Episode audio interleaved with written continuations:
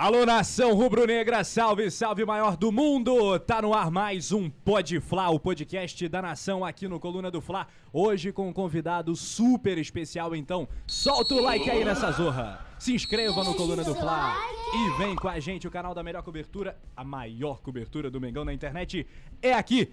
E tenho aqui um cara que tá no YouTube também, mas a raiz do homem é a arquibancada, uma lenda da bancada rubro-negra, Lula da raça, poeta Túlio. Apresenta aí o nosso convidado. Pô, ele, a gente chama ele de Lula da raça, né? Ele tem, ele tem nome e sobrenome, mas a gente, a gente, fala, a gente conhece como Lula da raça e é uma honra muito grande estar te recebendo aqui, um cara que é, é, fala puxador, né, da torcida, Ah. mas é uma referência de arquibancada, então aqui todos os aplausos e reverências ao Frederico Schutz. Schutz, como é que fala o seu sobrenome? Chu mesmo, Chu, Frederico Chu. Frederico Frederico Chu. Então, Mas tá é. Fred. Fred, Fred. família Fred. Fred. Fred, trabalho é Fred. Mas o Frederico Chu era só minha mãe, né? Pô, Quando de ela- onde surgiu o Lula? Então, o lá. Lula, o Lula ele nasce em 92, Ah, quando eu faço a minha inscrição na torcida. que é um excelente ano, diga-se de passagem. É, Baita de um ano. que faz 30 anos agora. É verdade. Então, eu já vinha, eu venho desde 87, eu vinha desde 87 lutando com a minha mãe para fazer minha carteirinha na raça, né? E aí em 92 ela vai, autoriza e tal, e aí eu consigo fazer a minha carteirinha na torcida. Eu e o falecido Iantino, meu querido amigo Iantino, que hoje já não tá mais entre a gente. O presente era o Bocão, meu irmão querido. o amado, Bocão tem que vir Bocão. aqui. Não é brabo, é o outro que a gente tem que chamar. O Bocão. E aí o Iantino começa, porque meu nome é Luiz Frederico Ah. da Silva Chu, né? Eu sou Silva, né? Eu sou, eu sou Silva. Então, é, ele começa a me chamar. a- a- o nome Lula era muito evidente na época, né? Muito evidente. Todos os Luizes da vida eram chamados Da era Lula. Luiz e Silva, né? Era, Luiz Frederico da Silva Chu. Rapaz, você vem candidato esse ano não? Pelo amor de Deus. Ah, tá. Quero isso pra minha vida, não. Não, não, não, não, não. Não, minha família sabe que isso não tem nada a ver comigo. Nunca fez parte da minha vida. Eu, enfim, nada de política comigo. Eu vou lá, dou meu voto, Boa, né? boa. Voto, faço o meu, meu dever de cidadão que eu tenho que fazer, Sim, né? é. Enfim. Então aí daí nasce o Lula, em 92 na raça. O Iantino que começa a me chamar de Lula. E aí pegou, cara. Pegou Lula pra cá, Lula pra lá, Lula pra cá, Lula, Lula, Lula. Foi, foi até. E aí eu tenho um tempo ali de torcida, que é quando eu vou pro quartel, né? Vou servir na Brigada Paraquedista. Quero deixar aqui um abraço aqui, meus irmãos de arma, Boa. meus amigos da Brigada Paraquedista, minha turma de 95 barra meia, né? Minha turma de, de paraquedismo. E aí eu fico de 95 a 2000 no Exército. Só que aí de 99 para 2000 já começa a ter mais uma flexibilidade maior. E é quando eu volto para a torcida e quando eu volto já na gestão do Paulo Aparício. E aí o Paulo Aparício vai e me dá a oportunidade de ser diretor na torcida. Minha primeira função já foi como diretor de arquibancada. Que é que a gente começa a desenvolver Porra, o é. trabalho, né? A- E a primeira vez que eu fico de- em pé, né? Comandando a torcida, fazendo esse trabalho de puxador, foi em cima de um surdo lá na bateria. Eu peguei um surdo, botei ali, o surdo tinha estourado ali, o, o couro, né? Aí eu peguei o surdo, fiquei em pé, a gente começou a cantar. E aí o sucesso desse trabalho, né? Se é que eu posso chamar o sucesso, que no- o sucesso não, tá, não é do Lula, é de uma equipe, da diretoria. Ma- ma- toda. Mas, antes não tinha isso? Não tinha, não existia, não Porque assim, existia. eu, eu conheci por você, tipo, de ver você ali Puxando, de- é. puxando. Orquestrando Eu achava que aquilo já vinha.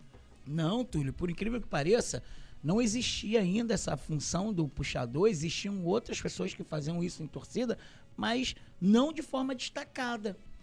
Então a forma que a gente encontrou de continuar fazendo o torcedor cantando na arquibancada, né?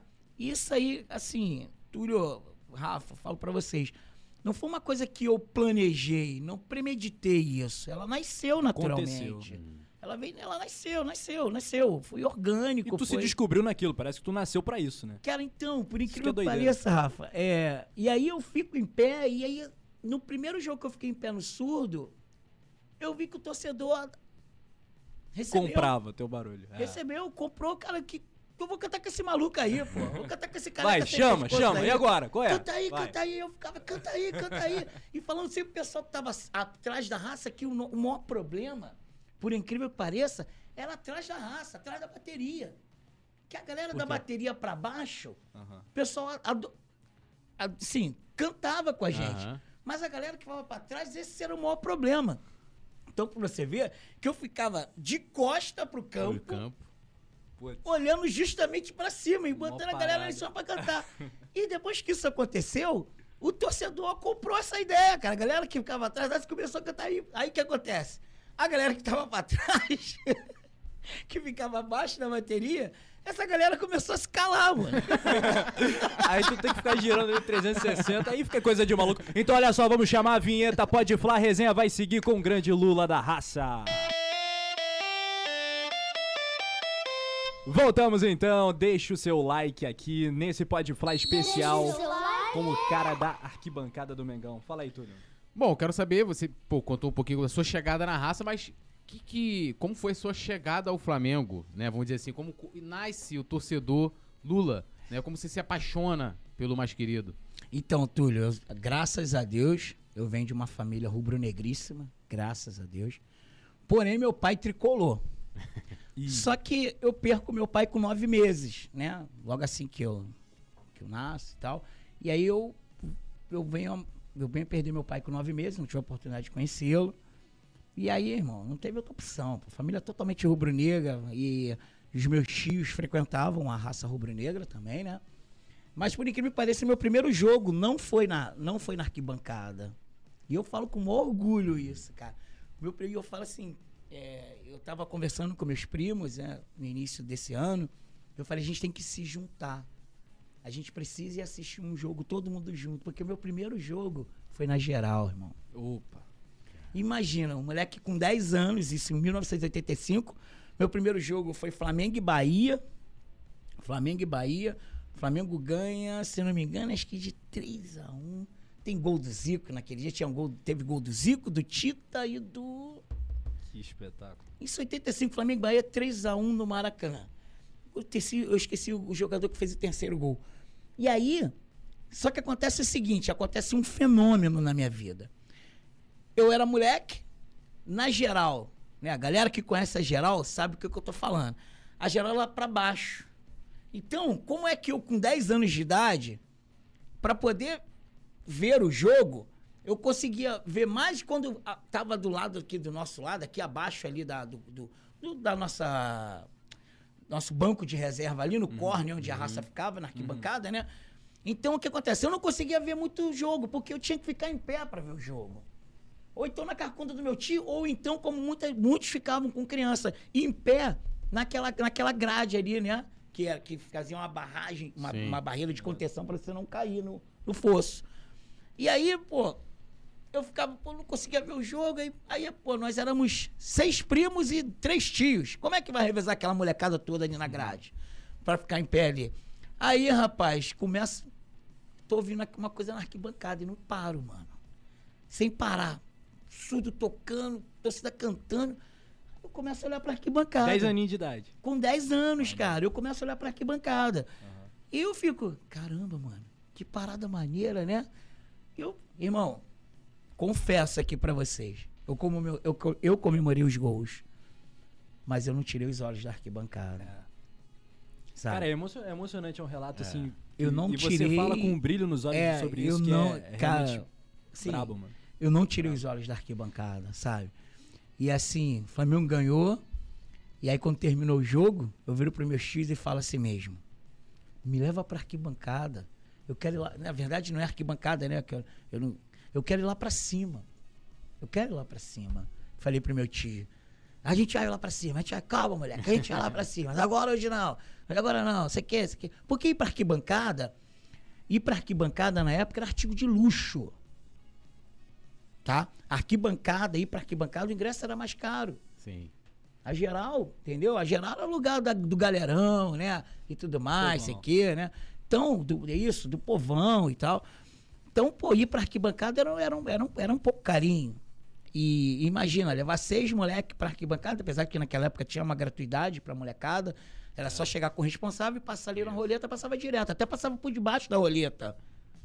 Como no ônibus, né? A gente passava por debaixo da roleta. Então, Aí o adulto ia, entregava o bilhete, né? O ingresso e tal. Beleza, seguia.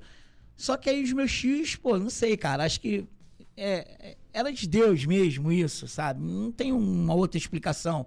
Porque o torcedor rubro-negro que não conheceu a geral, me desculpe quem não teve essa oportunidade, infelizmente a culpa não é de vocês, a culpa não é do Clube de Regatas do Flamengo. Eu não vou, não preciso nem falar, você rubro-negro é inteligente, você é um torcedor inteligente, você já sabe de quem eu estou falando, os responsáveis pelo, pelo, pelo término da nossa saudosa geral, entendeu? E aí, sabe, aí meus X, não, vamos combinar, vamos levar pro próximo jogo. Aí fiquei esperando o próximo jogo, irmão. Aí passou 8-5, aí veio 8-7. Eu falei, deixa eu só corrigir. Eu falei de 8-5 no gol do, do, do, do. Não. Aí eu, 8-7, 8-7 eu volto ao Maracanã pela segunda vez. E aí eu já volto na arquibancada, mano. Eu volto no primeiro jogo contra o, contra, contra o Santa Cruz, que é o épico gol do Zico Pô, de falta. Nossa. nossa. 8-7, né? Eu tava na arquibancada já nesse jogo e a gente já tava ali na raça que meus tios frequentavam já a torcida, né? E eu tava na raça. E aí eu volto pela terceira vez ao Maracanã já no na final contra o Internacional Que com a zero gol do Bebeto. Bebeto. E na raça também. E ali, cara, aquilo nasce dentro de mim, sabe? A raça, ela ela começou a nascer dentro de mim de uma forma muito natural. Me chama a atenção na geral. 8-7 eu subo pra arquibancada, vejo o Zico fazendo aquele gol de falta, eu tava na raça. E aí eu volto no jogo contra o Inter. Então, eu falei, caramba, meu lugar é aqui, cara. Em 92 você tava naquele. Quando caiu, você tava falando da- da- das grades e tal. Isso aí. Então, aí em 92, eu, foi meu primeiro título brasileiro 8-7, Sim. né? E aí em 92 eu. Que é quando aí, você entra, né? Aí quando eu faço a minha carteirinha na torcida, eu não perdi um jogo do Flamengo, em 92. Eu fui a todas as viagens, eu fui a todos os jogos do Flamengo no Maracanã. E nas viagens, todas as viagens que tiveram caravanas da raça, eu fui. E aí em 92, no jogo contra o Botafogo, já no, no, no, no primeiro jogo, né? Que foram dois jogos, né? Que já no primeiro tempo a gente mete 3 a 0 nos Coisa caras. linda demais, mano. Esse jogo é sacanagem. que a gente mete 3 a 0 nos caras, né? Pô, já saí do Maracanã, é campeão, é campeão, é campeão, né? Pô, a gente, o torcedor rubro-negro, ele é assim. Pô. Não deixa, não deixa a gente chegar, não. Não deixa a gente sentir o gosto da coisa, entendeu? E quando a gente sente o gosto, é outra parada. Aí, no, no último jogo, né? 92 já, na segunda partida, é, acontece, infelizmente, né? Tragédia, né? Trágico O maior acidente, acidente né? da história do estádio. É o maior acidente da história do estádio e, e o primeiro e o primeiro acidente que a gente a gente tem uma dor que é a de 2019, né? A gente vai carregar Sim. isso para sempre, mas a gente também não pode anular esse ato, entendeu? Não tô fazendo comparações, a gente perdeu companheiros de arquibancada, perdeu torcedores, Foram assim três gente mortes, né? Hã? 80 feridos e três mortes, se não me é, engano. isso, Foi... por aí, entendeu? Aquele momento muito difícil, foi o primeiro momento difícil do Flamengo, sabe? Isso, eu acho que o Flamengo deveria pensar um pouco nisso também. Não tô falando como forma de bancar nada, não. Eu acho que o Flamengo, quando, De hoje, quando reflexão, se né? falam de tragédia, esquecem dessa. Não tô falando que tragédia tem que ser, como é que se diz? Mensurar, né? até- Mensurar, é, não vamos. Ah, a tragédia, ah, super tragédia. Não, não, não tô falando isso. Estou falando que a gente perdeu companheiros de arquibancada. Sim. E foi no jogo do Flamengo. Mas vamos voltar pro jogo. E aí, depois que. Pra você ver, o legal daquilo é que a própria raça rubro-negra, ela mesmo faz ali a contenção daquele, Uhum. da- É. da- daquele local ali, entendeu? O bombeiro chegou, o policiamento chegou, mas o os próprios componentes deram as mãos ali e fizeram uma barragem de contenção ali. Você vê, o jogo continuou. É. O jogo continuou, foi 2 a 2 o jogo, né? Foi 2 a 2 o jogo. E a gente se sagrou ali campeão, tetracampeão brasileiro ali. Penta. né? Penta, perdão, isso. Pentacampeão brasileiro no jogo na, na- no, no- em 92. E ali, cara, seguinte.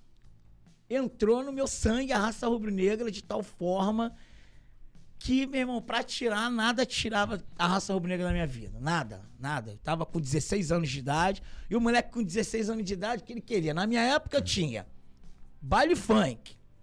Ah, meu Deus do céu. Ai, os 16 anos Não, de idade. pensa, mas olha só, Baile o de baile corredor, funk, né? É, isso aí, tinha o baile funk. E assim, eu quero mandar um abraço pra rapaziada, minha galera de baile funk, que é Barroso Morro do Pinto, que é a minha área. Eu sou criado, nascido e criado no bairro da Saúde, né? Então, pô, a galera Tinha uma galera, mano, boa, boa, boa de baile funk, mesmo. Tinha gente Boa de corredor, tinha né? uma, tinha uma seleção. Tinha, tinha, tinha uma seleção Lado A, muito lado boa. É, tinha uma seleção boa pra caramba. Meu irmão Checha, Ivan, que hoje mora em Portugal, Michelzinho, Marcelinho, Rochinha. Tinha um time campeão de, de corredor, rapaz. Só cinturão. Cinturão, porra, pesado. Cachorrão, uma galera muito boa. E tinha outros companheiros também que eu vou privar aqui, porque torcem pra outros times, não Ah, interessa. não, aí não interessa, não pode Esses falar, não. falei aqui não. é, não vai falei- subir ninguém aqui, não. Sério Tudo rubro-negro, Ah. tudo e companheiros de arquibancada também. Ah. E aí, rapaz, aí você vê, baile funk, moleque com 16 anos na minha época, querendo namorar, e Flamengo, irmão, e a raça rubro-negra. Aí tu pensa, cara, o que, que tu... Aí eu escolhi, irmão, entre namorar, óbvio, eu, eu tinha uma namorada, e aí ela... Uma, uma só. Ah, uma, não, uma só, uma só. Aí ela virava pra mim, vai ficar comigo hoje, domingo? Eu falei, não, hoje eu não vou. Hoje não. Hoje não dá. Hoje não dá. Tem jogo do Flamengo. Hoje É. tem aqui na arte. Hoje tem Flamengo. Aí você manda pra ela. Entendeu? Hoje não vai dar, a gente não vai se encontrar, não. Hoje tem jogo do Flamengo e tal. Sei que. Ah, tá bom, amor, tá bom. Aí, meu irmão, aí é o seguinte, e torcida organizada, galera, ficar bem ciente, torcida organizada, o jogo, ele não começa às 16h30 Sim. Pra torcida organizada. Se ainda mais se for clássico. O clássico, ele começa às vezes 48 horas antes da Pode crer. partida. Sacou? Então, você tinha que ir pra concentração, se era um clássico, você tinha que ir pra concentração, onde, né, na época a raça ela, tava, ela era dividida por comandos, né? A raça deixa de ser dividida por comandos justamente por causa do, do, do, do, do nome comando Aham. linkado a uma, a uma facção. Facção. criminosa e tal. Aí o Bocão, na época, ele, é, ele começa a pensar nisso e tal, não sei o quê. Mas a coisa foi caminhando como comando, como comando, e depois sai de comando, né? Por causa dessa questão de facção criminosa, a raça passa a ser dividida por regiões. Entendeu? Mas isso, se eu não me engano, acho que 90, 93, 94, por ali, 95, por aí. Não lembro bem o ano certo. Então, aí eu viro pra você e falo: você pega essa quantidade de, de, de, de situações que o Rio de Janeiro oferece pra gente, sem contar que uma boa praia, né? É. Uma praia, que a gente gosta de uma praia, sei que. Aí eu te falo, meu irmão, domingo, praia praia, ou vou pro Maracanã? E moleque, pô, moleque, eu não trabalhava, né, vi- minha mãe que dava uma, uma forcinha Uma ali, né? Dava uma moral ali e tal, Famosa forcinha não. É, dá uma moralzinha e tal, meu filho, toma me reca aí e tal, tá indo bem na escola, tá tirando boas notas e tal. É, porque tinha, tinha, tinha que ter o... Ah, e tirava nota boa? Graças a Deus, Você era bom em quê? Cara, eu só não era bom em pô, matemática. cara. Matemática é brabo, né? Não era bom em matemática. A gente sabe, É. Rafa Filho, a gente sabe. Matemática, rapaz. ligado. Pô, Rafinha, aí pensa que pensa no problema que era matemática pro teu amigo. Porra, começou o negócio de Loucura, fração, irmão. raiz quadrada, pra mim já Meu morreu. Deus do céu, cara. É. Mas isso não quer dizer que eu não seja bom com dinheiro. Que é uma coisa É o homem da renda, é o homem da É, renda. é. é. E aí, resultado. A gente. E aí eu começo aí. Aí eu priorizei. 92, a minha prioridade foi Flamengo e raça rubro-negra. Eu não tinha outra prioridade. Não tinha, não queria saber de outra. E estudar, porque eu não podia deixar a peteca cair dentro, né? Sim, Minha mãe, claro, pô, claro. pagava um colégio particular, eu estava no colégio brasileiro em São Cristóvão e tal. Então, pô, era colégio particular, então eu não podia, né? Tinha que valorizar a grana da coroa. E aí, brother, eu vou, começo, começo, começo, e, mano, o ano não podia ter sido diferente, né? Já que eu É. priorizei e o Flamengo correspondeu, isso em campo, e a gente foi campeão brasileiro e tal. E aí o ano de 92 veio 93, 94. E aí em 94 eu tenho que me alistar, já estava com, com 17 para 18 anos, eu me alistei e tal. E aí em 90, 95 é quando eu vou pro exército. Então, aí eu dou um eu- eu- esses meus três primeiros anos de exército, de brigada paraquedista, eu tive que segurar um pouco na minha vida com, por conta dos compromissos, né? Mas tinha algum Quartel. preconceito, assim, tipo. Preconceito que eu falo assim, dentro do exército, de repente falar assim, pô, você é um cara de torcida organizada, tá, em- vai a jogo e tal. Porque há o estigma todo que, a- que É. as, que as organizadas. Ou não rolava isso, você falou, não, vou me afastar, porque a agenda não, não combina, né? Tem aquela coisa toda dos trabalhos ali. Vão dizer por aí que Deus escreve certo por linhas tortas. Eu não acredito nisso, porque sou cristão, leio a Bíblia e tenho. Então Deus escreve certas coisas. Por incrível que pareça, Eu, em 95, eu me formo soldado paraquedista. Em 96, eu já sou soldado antigo e tô numa lista para ir para Moçambique, né? Para fazer Caramba. parte da, da- das Nações Unidas, né? Da Força de Paz. E aí, faltando uma semana para eu embarcar para Moçambique, é, veio um veio um- um- uma nota, né? Do, do, do Exército, né? Do, do, da- do Ministério do Exército, cancelando a nossa ida, entendeu? E aí, o que acontece? Eu continuo na unidade, eu servi, aí eu já tinha saído do batalhão que eu tinha me formado para que diz, que vou 25B e PQDT, e eu tinha ido para o 26, que o 26 é que fornecia os soldados para a Força de Paz da ONU. E aí, em 96, quando cancela isso, o meu comandante de companhia me manda para o curso de cabo. Faço a prova, fico em segundo lugar, e aí, pô, o exército já começa a entrar e você. Aquilo. Você começa a vislumbrar uma carreira, né? Mas o, a- o amor pelo Flamengo, né? Ele tá aqui, né? Já chega um momento, isso é uma encruzilhada para todo mundo, tá? Você, quando você vislumbra uma carreira, ainda mais um garoto novo, né? Você vislumbra uma carreira, você tem coisas que você prioriza, porque você sabe que é um futuro, Sim. né? Você família, você vai construir família, né? E tudo mais. E aí, eu vou, paro um pouco para pensar, né? Ah, ah, tô gostando disso aqui, fiquei triste porque não fui para Moçambique, queria muito, né? Isso porque meu avô foi capitão de mar e guerra na Marinha, né? Então eu queria dar essa resposta para minha para minha Maneiro, família, né?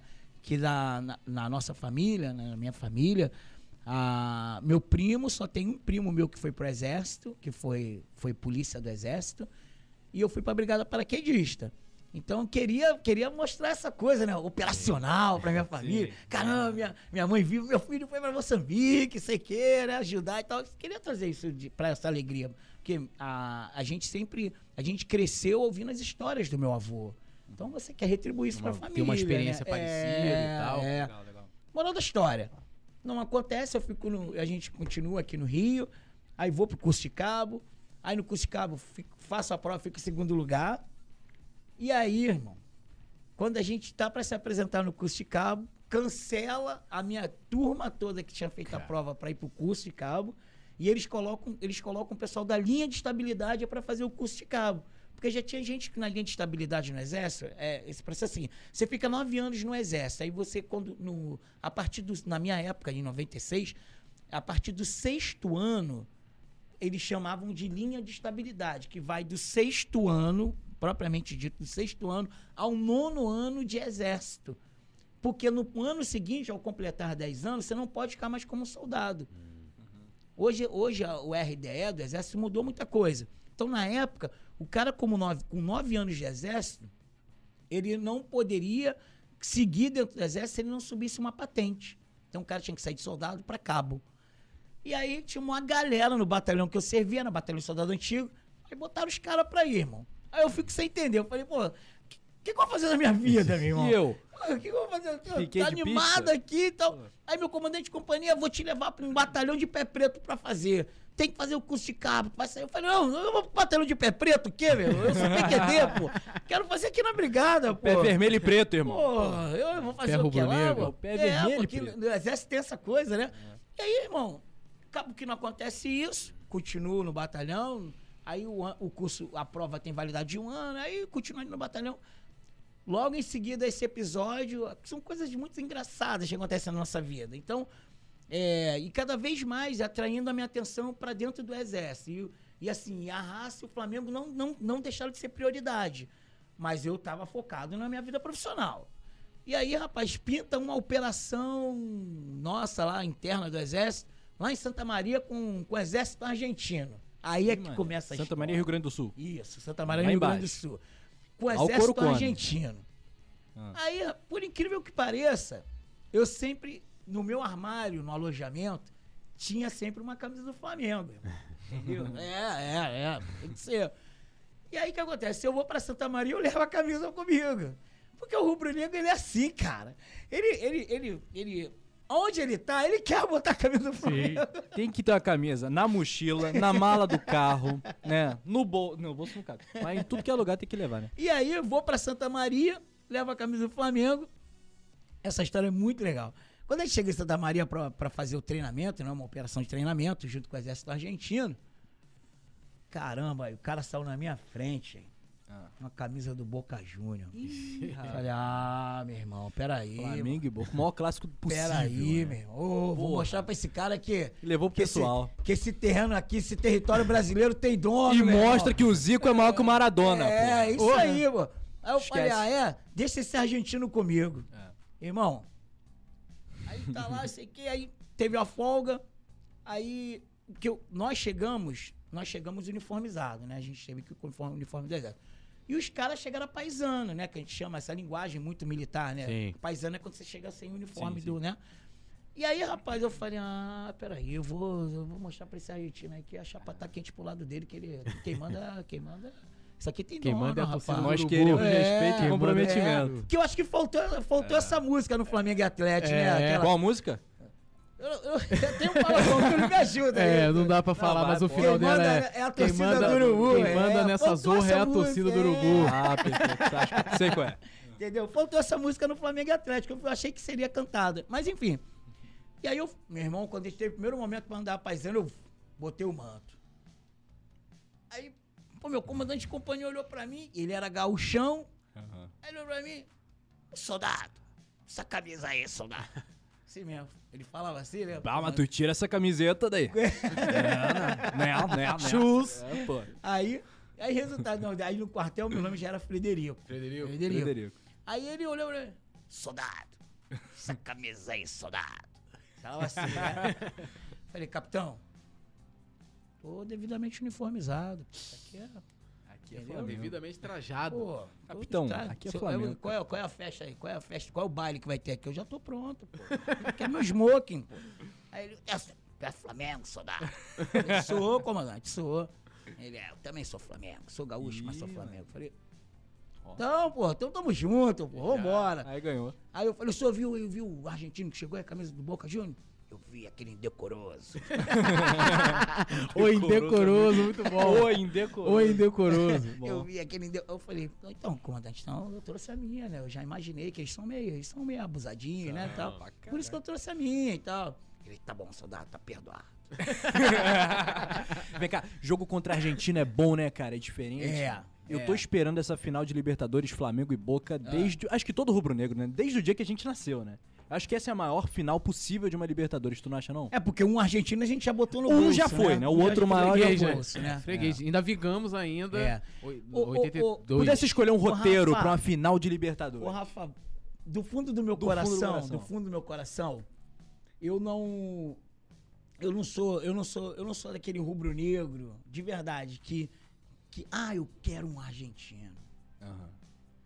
Porque a minha geração, a minha geração é muito frustrada com Libertadores. Pode crer.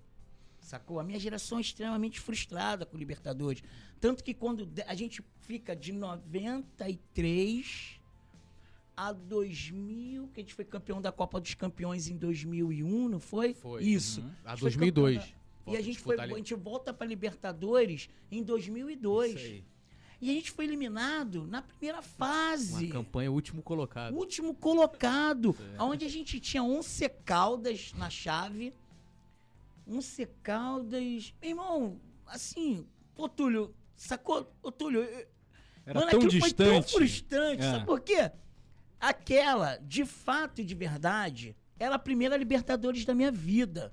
Porque a de 93, depois que a gente foi campeão brasileiro em 92, assim, é, não foi tão, pra mim, assim, tão, sacou?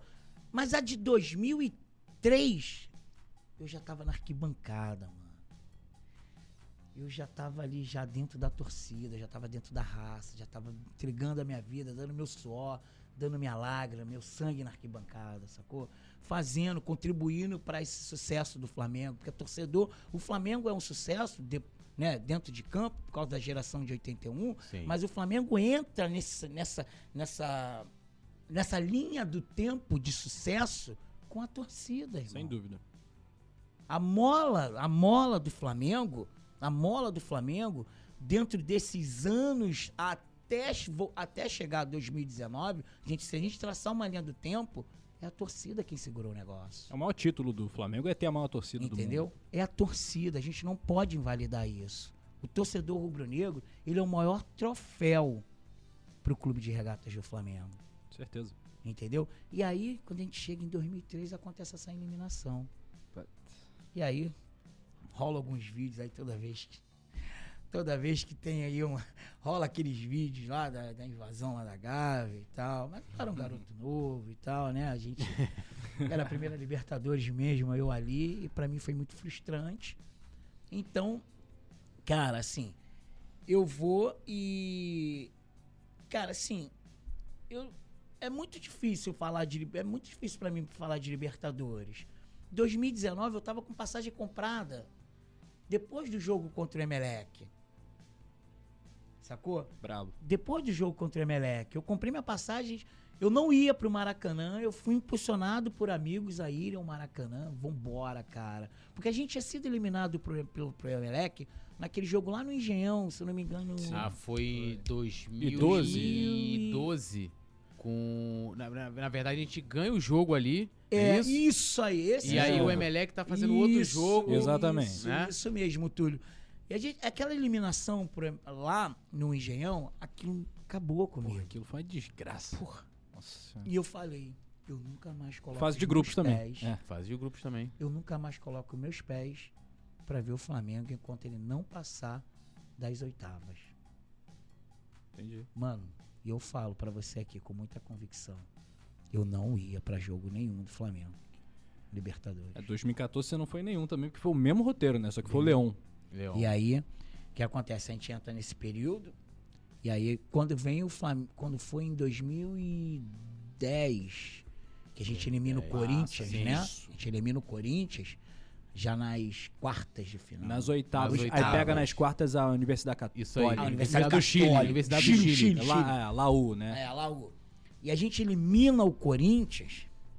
Foi brabo. e aí, brabo. mano, eu não tava no Maracanã. Não tava? Eu não estava no Maracanã. Eu tinha assumido essa coisa de que eu não iria. E aí, quando a gente pega a Laú, Uhum. é, é, é punk falar, sacou, mano? O Flamengo é muito latente na minha vida. E a gente é eliminado. Pô, sacou? E eu fui no jogo, bro. E assim, irmão, eu falei, quer saber? Só E foi boto, 3x2 os caras. né? Eu só boto meus pés agora pra ver o Flamengo, se o Flamengo passar pra semifinal. Caraca. E botei isso no coração, irmão. Aham. Botei. A coisa foi passando, a coisa foi passando. Moral da história. Aí vem 2019. E aí, os amigos, vambora, tu tem que ir, tu tem que ir. Eu não vou, eu não vou, eu não vou, eu não vou. Os amigos, amigos ficaram me ligando, me mandando mensagem pela, pelo chat, né? Mais tradicional que a galera usa aí e tal. Ficaram me mandando mensagem, vambora, vamos ligo me ligando, vambora, vambora, vambora, vambora.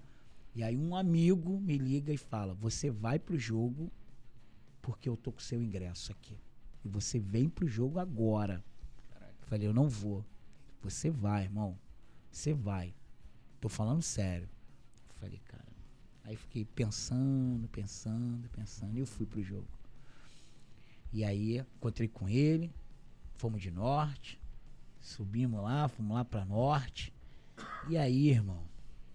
É aquilo tudo que a gente conhece bem, A como magia rubro-negro, né? aconteceu. a gente, a gente eu falava eu falava no jogo contra o Atlético Mineiro né que te venceu de 2 a 0 eu falava assim mesmo na arquibancada por que, que tem que sempre ser assim cara pode ser mais brando não cara?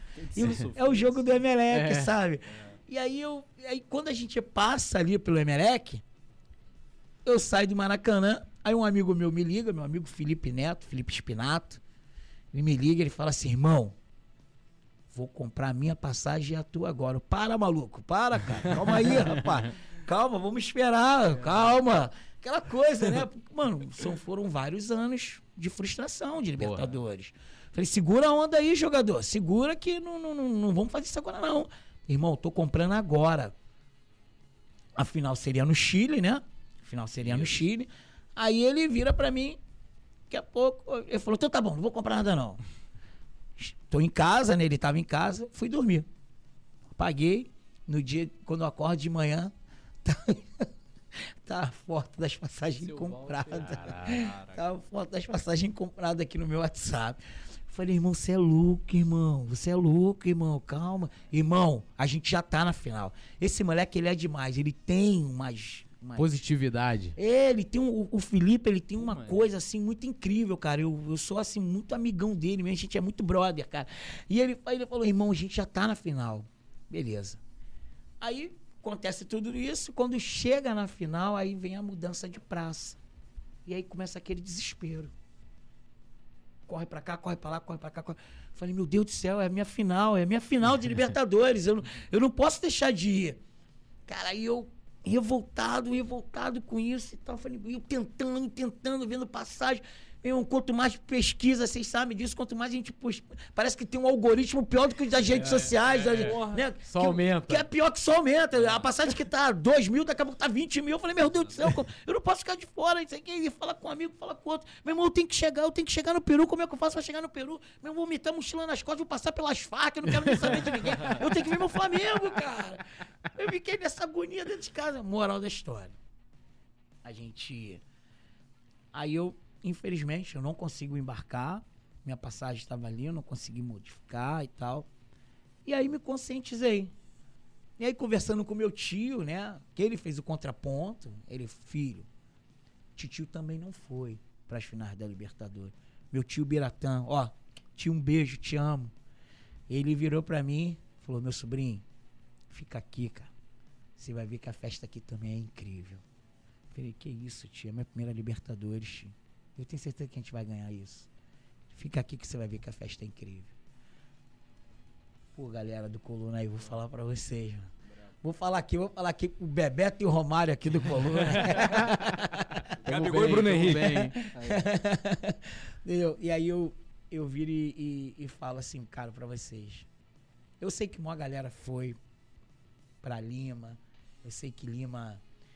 Assim, tem, tem amigos que falam que todo rubro-negro deveria ir a Lima. Deveria ir. Deveria. Naquele estádio, no pé da montanha, no E deserto. assim, e depois do título, o Felipe Spinato fala isso pra mim, irmão. Mesmo depois do título, todo rubro-negro deveria ir naquele estádio, Concordo com o Felipe. sabe? O Felipe fala isso pra mim, Felipe Neto. E eu falo, pô, irmão, deixa de ser maluco. Ele, ele tem umas, umas histórias muito legais. E aí, cara, eu tô aqui no Rio. E quando a gente empata o jogo. Quando a gente empata o jogo, passa todo um filme na minha cabeça, sabe? Como torcedor, como arquibancada e. Das vezes que chorei na arquibancada, uma das derrotas que mais mexeram, mexeram comigo depois foi aquela do jogo contra o América do México. Aquela ali foi brabo mesmo. Porque a gente tinha um time muito legal ali, tinha um time bom, né, cara? E a gente acreditava que a gente chegaria na final da Libertadores. E olha o time que a gente tinha naquela época, É. comparado com o que a gente tem Porra. hoje. E aí. Quando o Gabi, quando o Gabigol não, o Bruno Henrique empata o jogo. Eu chorava como uma criança, sabe? Como um menino que, que ganhou a primeira bola. Um menino de dois anos que ganhou a primeira bola, né, cara? Seu primeiro carrinho, né? Carrinho de controle remoto e tal. Era só um gol, Túlio. Rafa, era só um gol, cara. Sabe? E aí eu lembrei toda a minha trajetória desde 85 no Maracanã. Nas arquibancadas do Brasil e do mundo. E aí lembro dos meus tios, né? Graças a Deus, todos os meus tios que me levaram ao Maracanã em 85 ainda estão vivos. E aí a gente. Eu tô comemorando ainda o primeiro gol. E eu tô vendo uma gritaria nascer de novo, cara. E eu sem entender, eu tô comemorando ali, abraçado com o meu tio que tem a minha, quase a mesma idade que eu tenho, a gente. A gente tá ali comemorando, eu e ele. Eu tô vendo a galera gritando gol de novo e eu não tô entendendo o que que tá acontecendo, cara. O que que tá acontecendo? Eu não vi o gol, né? Chovia demais aqui no Rio de Janeiro na hora do gol. Muito, muito.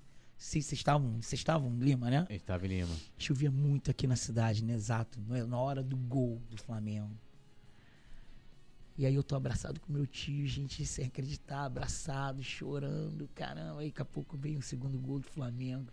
E eu não entendi nada. E aí a gente E aí quando eu vejo, tinha saído o segundo gol do Flamengo. Eu não consegui nem olhar pro relógio. E aí, irmão, foi questão de tempo para acabar o jogo, né? E acaba o jogo.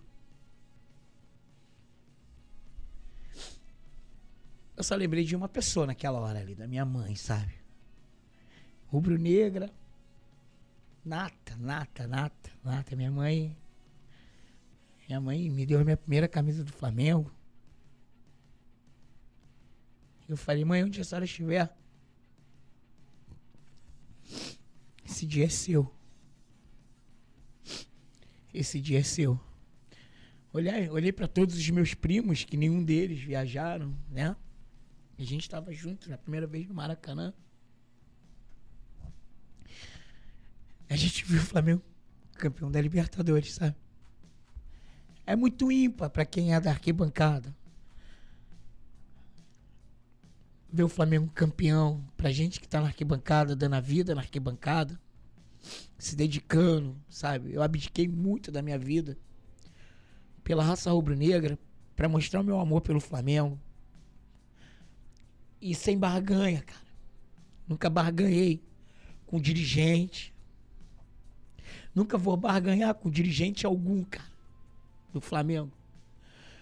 Porque hoje eles estão e amanhã eles são. Eles não são. Eu falo para todos eles isso. Nunca, nunca. Cara, eu meu amor pelo Flamengo ele é incondicional, vem de berço e não está pautado nas, na política do Flamengo. Está pautado sim nas vitórias, nos títulos. A gente sabe que o Flamengo tem a parte interna por questão sim. política, mas eu prefiro ficar com a parte mais interessante do Flamengo, que é a arquibancada, que a torcida, sabe? Eu sei, ontem, é, no, no Flamengo Atlético, eu encontrei com um torcedor de Vitória, cara. E o cara chorava na arquibancada. Primeira vez do cara no Maracanã. E ver o Flamengo eliminar o Atlético no Maracanã. Do jeito que foi, com aquela carga Do de jeito emoção. que foi, sabe? E ele falou a minha primeira vez no Maracanã. Ele vai levar esse dia para sempre, cara. Ele nunca vai esquecer disso. Cara, cada um tem seu, cada um tem a sua vibe, cada um tem seu momento, Sim. sabe? 50 milhões de histórias, né? Entendeu? E eu que sou um cara da arquibancada, eu amo falar com orgulho que eu sou da arquibancada, sabe? Ver um torcedor falar isso, cara, é, é, é impactante, cara. Impactante. Eu acho que cada jogador que não se doa em campo, sabe? Que veste o manto sagrado e não se entrega na arquibancada, ele teria que ouvir isso, cara que, que o torcedor é capaz de fazer pelo time do coração. Em especial, vou falar da nossa torcida. Não me interessa as outras torcidas. Eu não tô nem aí pro que eles pensam. Eu falo da nossa. O cara falou, primeira vez no Maracanã. Eu vou encarar agora seis horas de viagem. Mas serão as seis horas mais felizes da minha vida, cara. E assim, eu digo, cara, acho que todo dirigente do Flamengo Cada jogador deveria ouvir um relato desse, sabe? E eu tô um pouco me lixando porque eles pensam, se eles valorizam isso ou não valorizam. Eu sei que eu valorizo, isso Sim. me emociona. Eu saí do Maracanã do jogo do Atlético, Túlio e Rafa. Desci chovendo. Desci a rampa chovendo. E eu me lembrei do, do, do primeiro jogo contra o Botafogo que foi 3 a 0 Chovia muito na cidade nesse dia. E eu desci pela rampa, pela parte superior da rampa nesse jogo. E o garoto, moleque novo, deixando a, a chuva. Né? E a galera cantando: Vou deixar chover, vou deixar molhar. É, é no molhado que, que o Flamengo vai ganhar, ganhar, entendeu? E eu saí do Maracanã cantando isso também. Mas só que no jogo contra o Atlético eu desci sozinho. Né? E o jogo do Atlético é um divisor de águas para nós torcedores do Flamengo. Eu, é, a, gente, a, gente, viu o time em campo ali, né? Devolvendo para a torcida o que o torcedor rubro-negro quer. Quando faltar categoria, quando faltar habilidade, que a raça entre em campo. Nem a raça sair da arquibancada, não é isso. A raça vontade, porque eles estão com manto sagrado. A gente viveu épocas que o salário não era pago em dia, que não tinha CT, o treino era na Gávea. Hoje, o Flamengo proporciona aos seus jogadores algo de primeiro mundo. Vocês sabem disso, vocês, né, vocês conhecem o nosso CT. Sabe que o nosso CT não fica para trás de nada, de nada. nada. No Brasil é que é topo, topo. Sabe? No Brasil é topo, é o primeiro. Primeiro. Pode falar ah, o CT de A, de B, de C, não sei o que. É absurdo. Do não, Flamengo, é no, tá no topo da cadeia.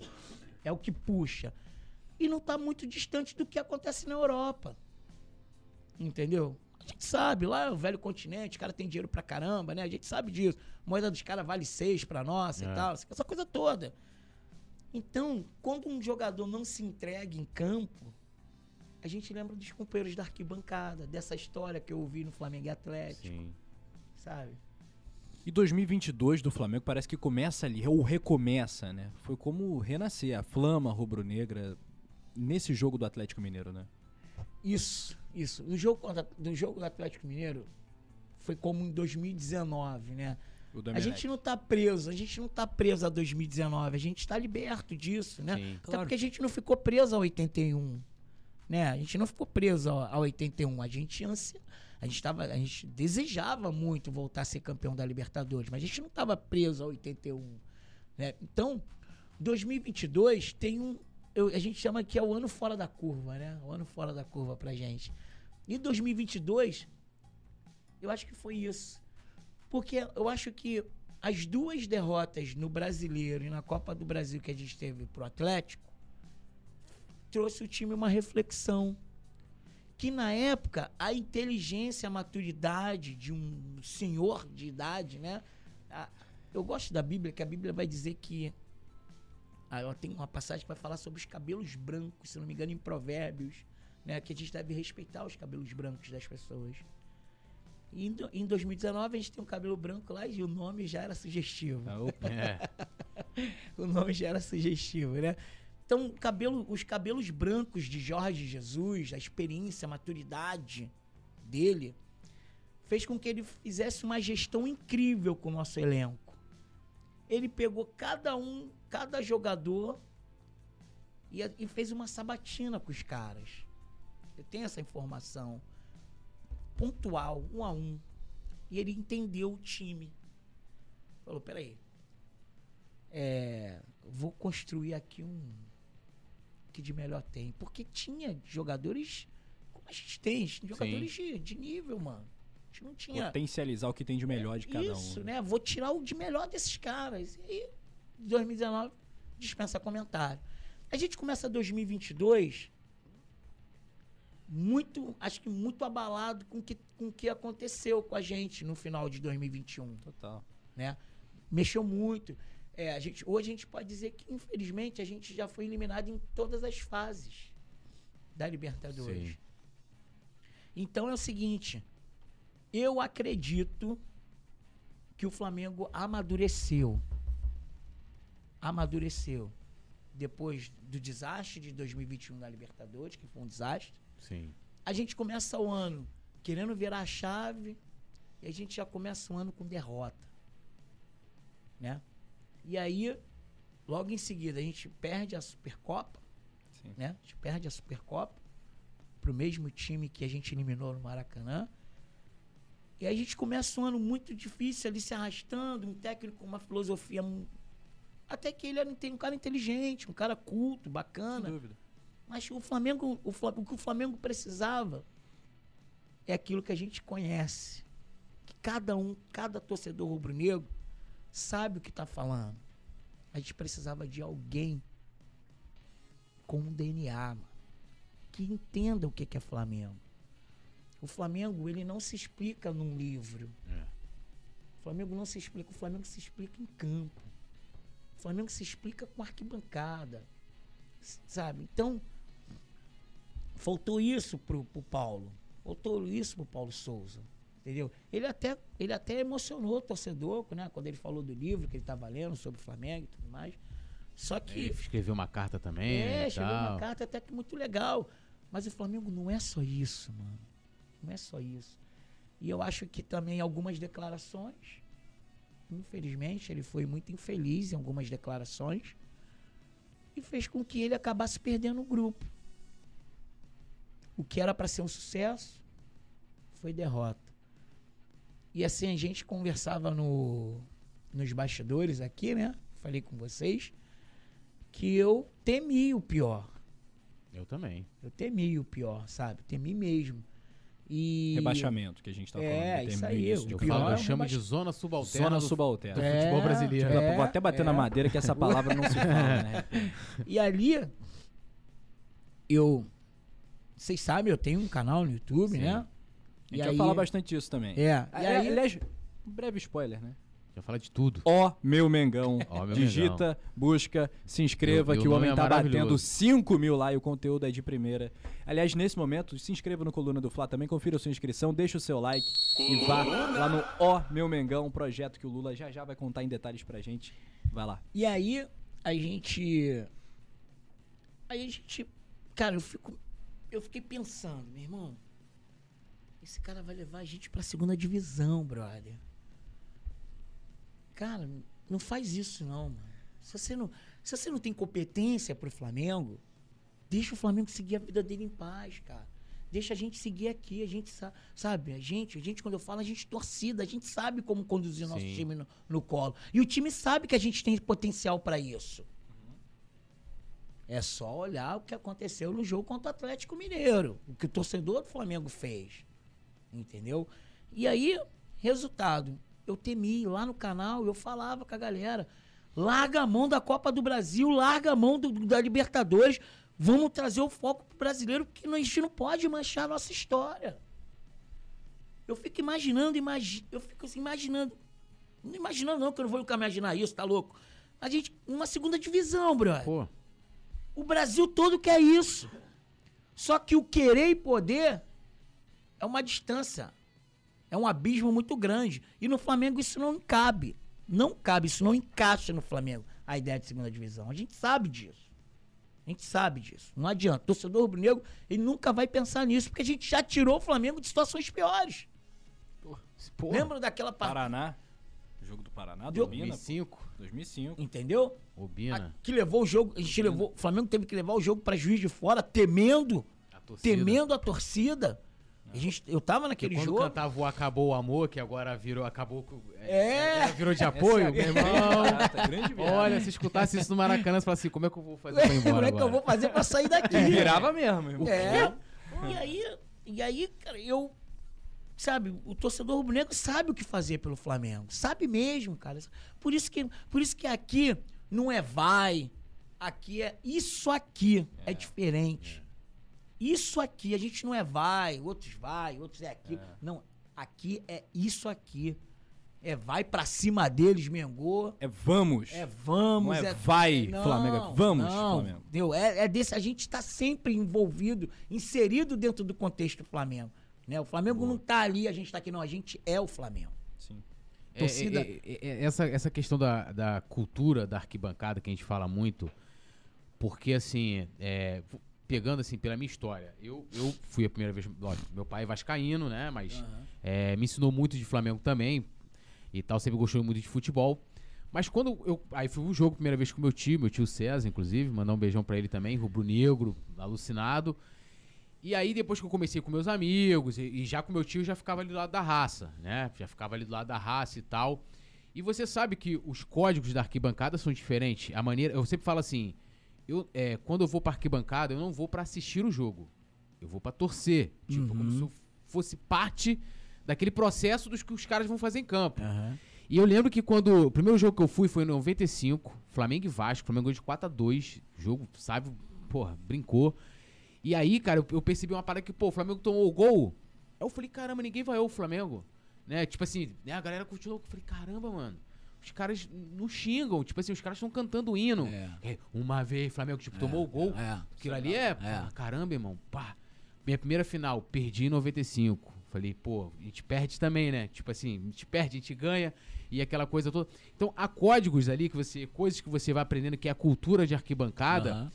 Que eu não sei se você vê que talvez falte hoje pra galera. Porque assim, eu acho que vai muita gente pensa, pô, legal. O cara vai lá assistir jogo na raça. Eu já tive oportunidade com a galera de Niterói e Caraí, ia, ia, ia Maracanã e tal. Certo. É, é, viajar. Nunca fui dar torcida, tipo, ah, entrei, fiz carteirinha e Aham, tal. aham. Mas sei como é que rola o batismo, aquela coisa. Ó, vai cantar o hino. Se errar, já sabe, né? E é, irmão, É. E aquilo ali vai moldando teu caráter e tua É, maneira de torcer. é. Você acha que falta isso pra muito torcedor hoje? É, é, a arquibancada tá de fato diferente, não tá? Isso se deve à elitização, um outro. Como é que você. Pô, o Lula que tá desde 80 indo no, na, né, na arquibancada, como é que você vê essa E mudança? qual é o caminho da correção, né? Então, é, obviamente que a gente hoje há uma briga muito grande, né, entre o antes e o depois da nossa arquibancada. A gente vê essa discussão muito, muito acirrada, né, cara? Só que a gente tem que entender que o torcedor rubro-negro é torcedor rubro-negro, ele não é antes nem depois, ele é torcedor rubro-negro. E o torcedor rubro-negro precisa, a gente precisa, eu venho falando isso, eu peço, eu vou aproveitar que estou aqui no Coluna do Flamengo, uma honra estar aqui um pouco conversando falar com vocês. resenha. Pode falar. Ah, moleque. Cara, assim, eu vou aproveitar que estou aqui nessa resenha e vou falar mais uma vez. Existem coisas que não podem ser destruídas. Maracanã não podia ser destruído, né? Como Cristo Redentor não pode ser destruído. Mas eles mexeram no Maracanã. E com essa mexida no Maracanã, tem um. Eu tenho uma foto que logo assim, no último jogo do Flamengo no Maracanã, eles botaram no telão, estamos. É, Voltamos já. vo- isso, algo assim, é. Eu tenho Flamengo essa e foto Santos. aqui. É, Flamengo, Flamengo Santos, e Santos. Campeonato Brasileiro de 2010. Até logo, né? É, até logo, algo assim, eles têm assim. É. E eles, quando eles deram um até logo pra gente, eles deram um até logo pra toda uma para toda uma história. Sabe? A política ela destruiu o Maracanã. A política destruiu o Maracanã. E ali eles mataram Geraldinos, né? Eu gosto muito do o Apolinho, ele ah, fala Geraldinos e Arquibaldos. Geraldinos é. e Arquibaldos, né, O Apolo cara? é. Acabou isso. Tanto que o Acabou. Apolinho não pode mais fazer essa menção, porque não existe mais os Geraldinos. Não. Ia gerar uma marca registrada do Maracanã. Eu acho que se tivesse mantido a prime o primeiro andar e o segundo andar do Maracanã, tava dentro do game. Não precisava mexer no Maracanã. E quando eles mexem no Maracanã, hoje o Maracanã não é mais um estádio, ele é uma arena. Para se confirmar isso, só falta ter um shopping. Né? Só falta ter um shopping. Ah, Com área gourmet, para o cara chegar mais cedo, né? Tal, Então ali eles destruíram toda uma história, sabe? Destruíram a história de rubro-negros, de vascaínos, tricolores, botafoguenses, americanos, banguenses, Sim. entendeu? Eles mataram a história de todos os clubes da cidade do Rio de Janeiro. E com isso, cara, chegaram. Porque a gente sabe, a construção de um estádio hoje para o Flamengo não pode ser 60 mil. De jeito nenhum. Porque De aí. jeito nenhum. Porque aí que acontece? Fica aqui, a dica à diretoria do Flamengo. Se vocês, se vocês pensarem em construir um estádio, eu não sou dono da verdade, mas também não vou dizer que sou leigo. A gente sabe que para construir um estádio hoje Flamengo, uma cadeira vai custar entre 16 a 17 mil reais. Uma cadeira. Que é assim que é constrói a coisa, né? Sim. Então vocês sabem que vocês não podem construir um estádio para 60 mil. Vídeo que aconteceu na partida contra o Independente, a invasão no estádio. Sim. Porque o torcedor é paixão. E engraçado que eu vi muita gente criticando as ações da torcida do Flamengo nesse jogo da Sul-Americana e no jogo contra o Atlético Mineiro na invasão. Só que há de entender que na final da Champions, Também teve. torcedores invadindo.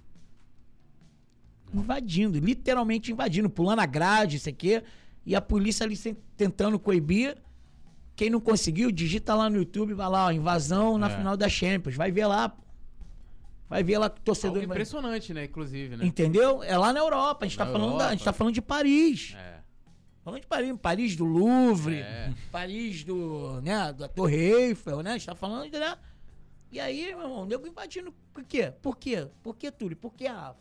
Por que, torcedor rubro? Paixão. Paixão não se mede. Paixão não se mede. E é o seguinte, o torcedor rubro-negro, ele foi convocado. De que forma, Lula? Quando eles forem no Rio, eles vão conhecer o inferno. Isso para o torcedor rubro-negro é uma convocação. E o torcedor comprou a ideia. Eu tenho que ir pro estádio. Eu tenho que apoiar meu time. Meu time tá precisando de mim. Os caras ganharam da gente duas vezes, os caras foram campeões em cima da gente. A gente tem que acabar com esses caras, tem que depenar essa galinha no Maracanã. E o torcedor foi. E, e como eu falei, o torcedor lembrou de 80. O torcedor. maior final da história do brasileiro. Entendeu? O torcedor que era criança como eu, né? Que já sou um homem já na, na casa dos 40 e não tenho vergonha nenhuma de falar, vou fazer 47 agora em outubro. Era o jogo, era o jogo para lembrar 80. Irmão, e aí você, como é que você vai medir isso? Como é que você vai falar pro torcedor que ele não vai pro estádio, ele quer ver o time do coração, mano? Ele quer, ele quer, ele quer soltar a voz na arquibancada. Na arquibancada, na oeste, na leste, na sul. Ele quer soltar a voz, ele quer, ele quer um dia contar pro filho dele que o avô dele estava em 80 e ele estava em 2022. Isso aí. Então, o que eu vejo hoje, o que eu vejo hoje acerca do Maracanã é que a coisa mudou, né? Óbvio, a geração é completamente diferente. Tem as Só redes que sociais também, Tem a celular. gente, isso tem. Só que o torcedor rubro-negro tem que olhar para nossa história. Eu Uma- fico impressionado com um cara que acha 68 mil muita coisa. Irmão, isso não é metade do Não que é a gente metade, botava. Não é metade. Não é Claro, tinha metade. mais de 60, tinham mais de 70 Tinha, mil pessoas tinha, naquele estádio. invasão, Eles divulgam é. sempre muito menos do que tem. A É. invasão, enfim, É, etc. é. Tinha mais de 70 mil. É, tinha, certeza. Sempre tem mais do que É, divulgam. e sabe por quê? Sabe, quer medir? Olha só. Como é que a gente mediu o Maracanã antigamente na época da geral da cadeira azul e da arquibancada? Era pela cadeira azul, Sim. não era pela arquibancada. Quando você olhava pra cadeira azul e via a cadeira azul tomada, aí tu olhava pra arquibancada e tal, e estamos chegando aí a 80, 90, quase 100. Porque a cadeira azul estava lotada. Olhava pra geral, olhava pra cadeira azul, não era medido só com a arquibancada. Então como é que você mede hoje o Maracanã? Fica a dica aqui. Consultoria de graça. É isso aí. É isso aí. Esperi de quem é cria da, da bancada. Consultoria de graça. Se você olhar para norte inferior, se você olhar para norte inferior, você vê vazio. É, especialmente ali atrás do gol. Isso. fica um. Isso aí, Rafa. Me incomoda. Isso, porra, isso. fala, Não, tem... Deixa de... Vai pra lá, irmão. Não fica e desce, porra. Preenche aí. porra. Entendeu? Às vezes atrapalha mosaico. É. É, uma desgraça. Puta merda. Se você olhar para norte inferior, você vê um vazio ali. Por quê? Por quê? Porque o cara quer estar na norte superior. É. Ele quer estar junto cantando. Aí você olha para norte superior, você vê ali uma cadeira, três pessoas. É. Então, você tem que. Você, se você olhar para norte inferior e olhar para norte superior, se você vê que tá aqui um aglomerado, você já começa a medir o Maracanã hoje. E ontem eu olhava o Maracanã e olhei. assim que eu entrei no Maracanã, eu entrei. Eu entrei. Vai embora. Como é que se diz? Eu entrei no Maracanã nesse jogo contra o Atlético.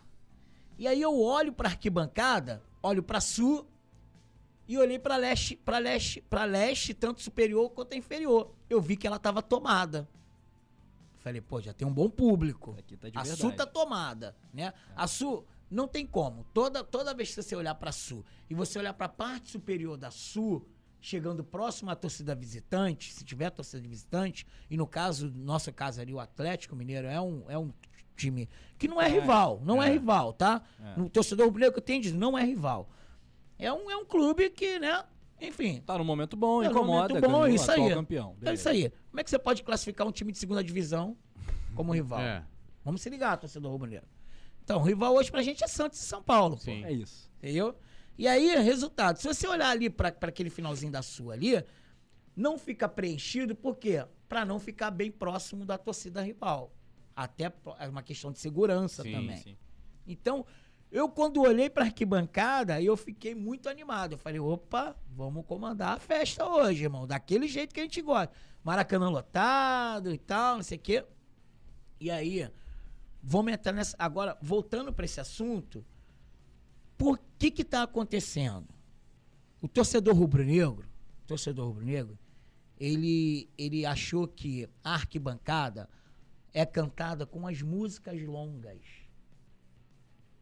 E quem me ensinou isso, quem me ensinou isso, foi Bocão, Cláudio Cruz, Edu, essa galera toda aqui, né? Tava lá na raça, lá no início da torcida. Os cobras. É, só. Ah, Os caras são brabíssimos. E um dos caras também que, que, por incrível que pareça, eu converso bastante, tenho uma admiração, que é o Capitão Léo, Uhum. sabe? O Léo, o Léo, eu tive alguns momentos com o Léo em Manaus, né, e tal, conversando com o Léo. Eu tive Flamengo e Botafogo em Manaus, aquele jogo que teve em Manaus, a gente e encontrei com o Léo na arquibancada, a gente ficou conversando muito tempo, né?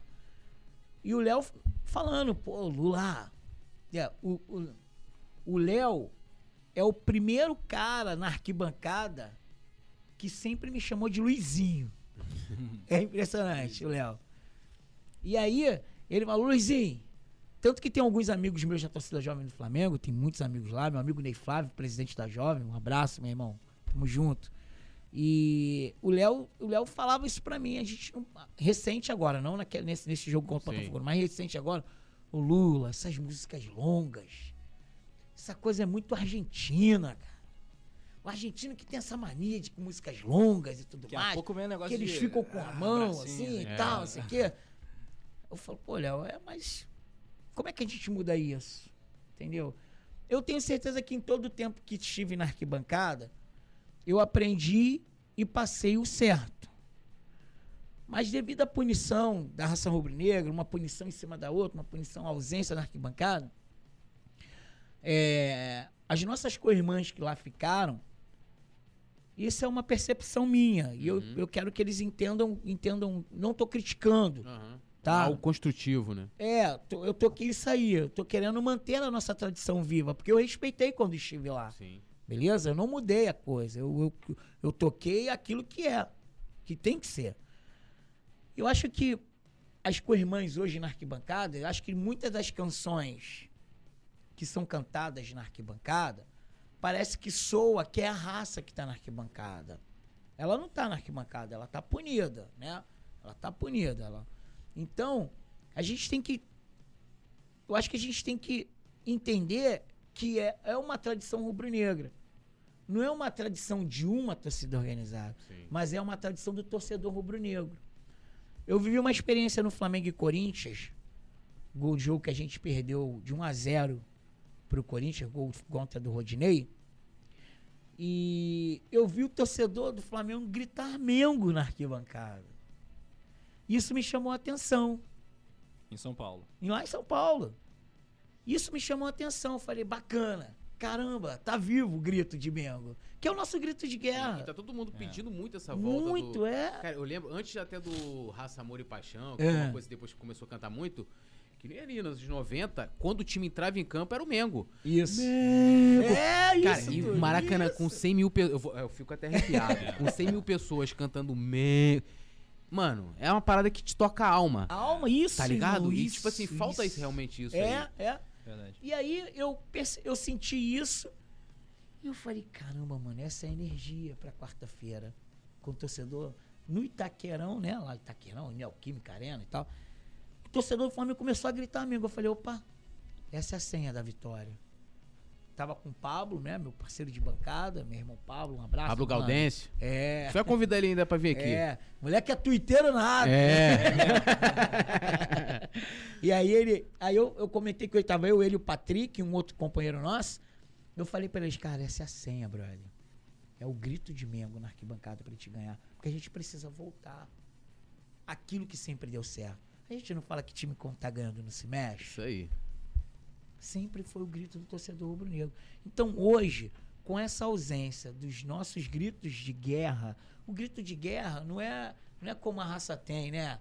É, como é que a raça grito de guerra da raça é somos casaca vermelha. Não, não é esse grito de uhum. guerra. O grito de guerra que eles estão falando é o grito de Mengo. Mengo!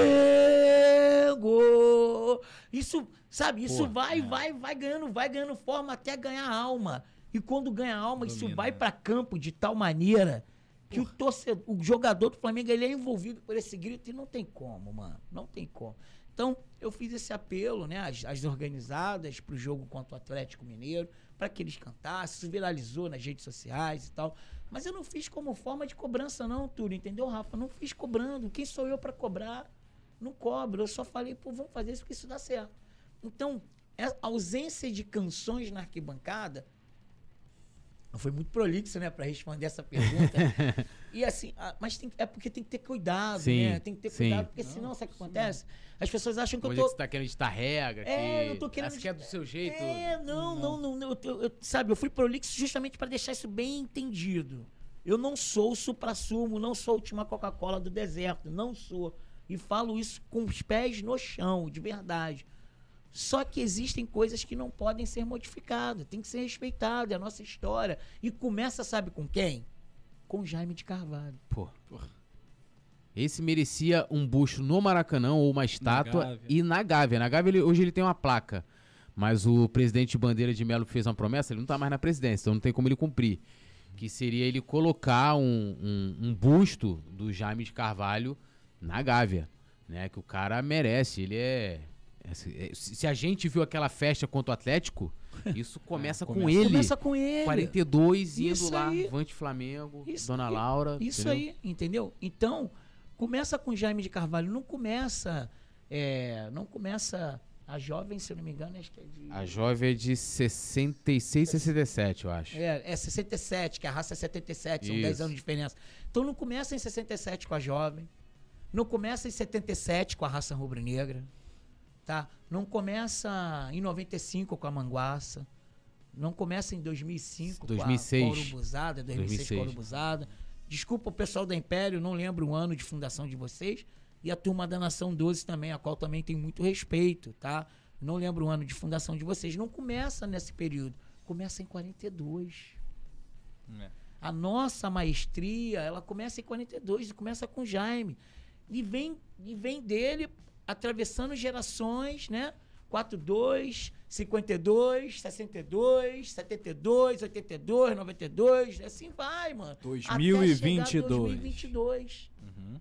Então, o torcedor rubro-negro, as organizadas estão na arquibancada, é de responsabilidade dela manter a, a chama acesa. É como a pira olímpica. Tá, se, tá sempre acesa Sim. lá na Grécia.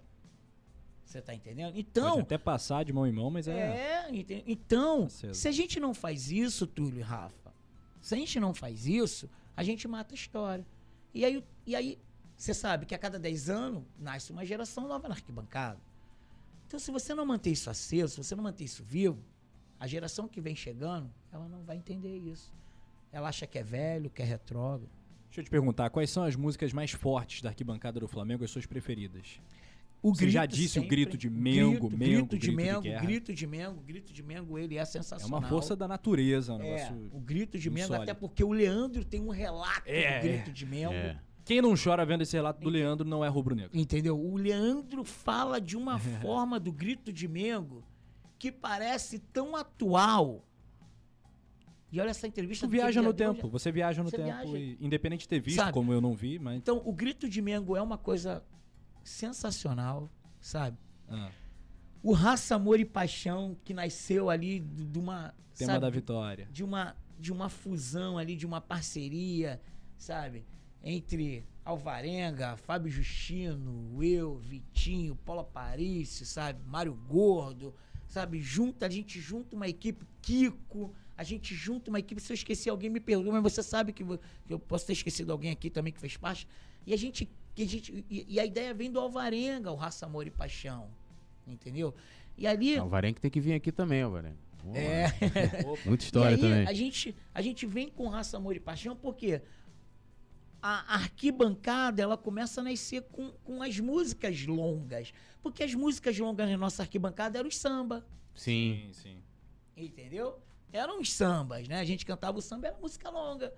Então, quando começa a nascer essa temporada, né, começa essa temporada melhor, começa essa temporada de músicas longas, a gente vem com Raça, Amor e Paixão, com o tema da vitória. Era muito foda. 2007, 2008. Loucura. Era loucura. Loucura. Loucura. Loucura. Então, o tema da vitória é incrível. Aham. Cara, tem uma música assim. é- eu não posso. É a minha raiz, né, cara? É uma coisa que lá dentro da raça que marca, Ah. que é em 2001 no gol do Pet, sabe? O que era o Vamos dar as mãos e torcer juntos. Na dividida ganha quem, Ganha tem, quem tem união. união. Então a gente termina o primeiro tempo. A gente termina o primeiro tempo ali aos 42. A gente começa a cantar essa música aos 42 do primeiro tempo e a gente para no intervalo. Canta aí um pedacinho pra galera que não, Uhum. eventualmente não. Isso é, vamos dar as mãos e torcer juntos. Na dividida ganha quem tem união. Nosso time é a gente em campo. A gente tem mais raça, tem mais coração. Mengo é a nossa seleção de ouro. É um grito de guerra só. Vamos, Mengão. Avante, Mengão. Nosso time é forte. Uh, uh, uh, uh, uh, uh. Mengo. Aí na, segunda parte aí o pessoal já modificou, né? E botou raça, né? Então, essa música ela nasce aos 42 do primeiro tempo, de 2001, do jogo contra o Vasco. Nasce não, que a gente canta, o torcedor compra a ideia. Aí vem pro intervalo. E aí eu ali na arquibancada, né? Pensando, caramba, vai ganhar esse jogo, meu Deus do céu, como é que a gente vai fazer pra virar isso? Como é que a gente vai fazer pra alcançar os gols que a gente precisa? Tô ali na arquibancada, não, não tinha um hábito do intervalo descer, sair da arquibancada, eu ficava ali mesmo, aí a gente rolava uma resenha, a gente veio pro segundo tempo, e eu viro pra bateria, eu tava, ficava em cima, o ferro era, o ferro era maior, né, na É. época, né, ele era maior que eu digo assim, a altura, na Altura. altura, né, é- aí eu tô em cima do ferro, é engraçado, pensa, o ferro era isso aqui, isso aqui, beleza? Eu ficava com um pé aqui e o outro aqui pra cá, arquibancada e pra cá. Era o túnel, irmão. Então se caísse ali era lona, parceiro. Era lona. Entendeu? E eu ficava ali em pé ali, de costa pro campo, de frente pra torcida, que é aí que eu, aí eu, eu, eu conecto aquela história que eu falei. Eu fiquei em cima do surdo, cantava com a galera de cima. E a galera de baixo parou de Parou de cantar. cantar. Então eu desci, fui pro ferro pra pegar metade da galera de baixo e toda a galera de cima. E aí eu em cima ali do ferro, e aí eu viro pra bateria, ficava frente assim pra mim. Eu falei, ó, vamos dar as mãos e torcer juntos. A bateria entendeu na hora. Eu falei, ó, 45 minutos com essa. A gente não vai mudar. Caramba. E, e a coisa, olha como é que é impressionante a nossa arquibancada. Ela vai começando de forma tímida. A música vai começando de forma tímida no primeiro, no segundo tempo, logo no início. Cinco minutos. Isso na final do Carioca de 2001. De 2001. Aí ela vai meio tímida e tal, e tal, e tal. Cinco minutos ainda tava meio tímida, a gente não, a gente não parou. A gente não parou. Aí dei um corte, aí fui com o Mengô, Mengô, Mengô, Mengô, que é um outro grito nosso também de arquibancada, que não foi criado pela raça rubro-negra, já existia, né? E aí dei um corte com o Mengô, quando sai do Mengô, vamos dar as mãos e torcer junto. Aí já, já encaixei com ele de novo. Por quê? É o time, você tem que sentir a arquibancada. E eu assisti os jogos, em todo o período em que eu fiquei de costa pro campo, eu assisti os jogos olhando nos olhos do torcedor. Era o torcedor rubro-negro que estava comigo ali na arquibancada que narrava o jogo pra mim. A expressão facial do torcedor Dizia tudo. que dizia como é que tava o jogo pra mim. Que se eu sabia que o Flamengo tava no Uhum. ataque, tava tocando a bola, tava sendo pressionado. E hora, volta e meia, né? eu Tava uma olhadinha e tal. Mas eu não podia tirar os olhos da arquibancada porque tinha que fazer a torcida cantar, irmão. Porque se ganha jogo cantando também. E aí, tô ali e tal. Mano, a gente com 15 minutos, ou 17 minutos, acho que a gente consegue o gol do, do, do, do, do Edilson. Edilson. Do Edilson Capetinha, né? O Pet Cruzamento cruza. do Pet cruza. E ó, E jogadaça do Pet. Que jogada. E olha só. Olha só, esses dois não se falavam. É. Era água e óleo. Olha isso. Eles não se falavam. Tá? Resultado. O, Edi- o, o Pet dá-lhe um corte. Meu irmão. Cara.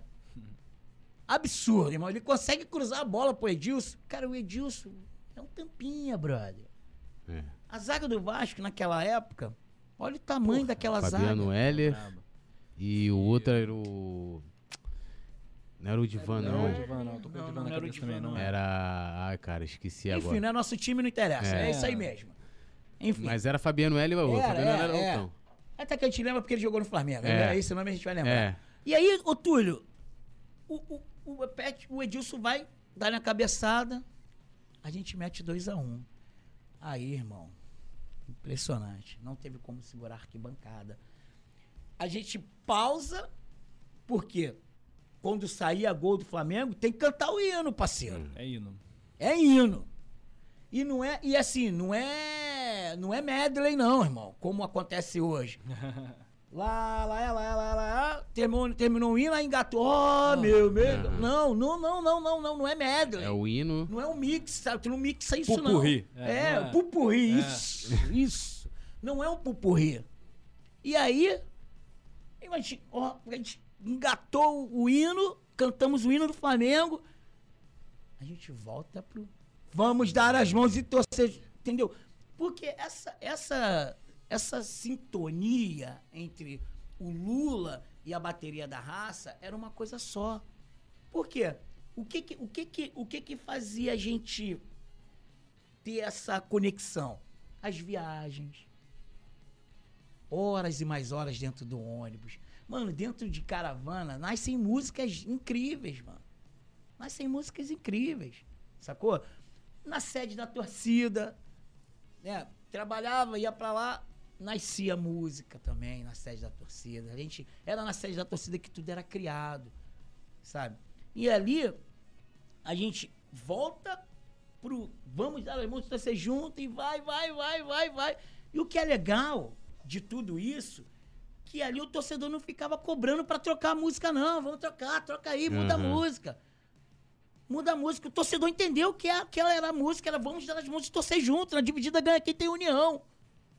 E aí ele tipo, pô, irmão, aí aí todo mundo já sabe. Aí tem Já aquela imagem icônica que você aparece no gol do Pet ali. Aí- Conta isso aí pra gente, como é que Então, foi aquilo aí? Que momento. Então, olha só. Eu tinha um hábito, um costume. Né? Eu, eu venho de uma religião católica, né? Eu era católico, hoje eu não sou, sou cristão protestante. E eu tinha um hábito, cara. Eu me benzia três vezes, essa cobra. Fazia sinal da cruz três vezes. Eu passava na porta da igreja, sinal da cruz três vezes. Passava na porta do cemitério, sinal da cruz três vezes.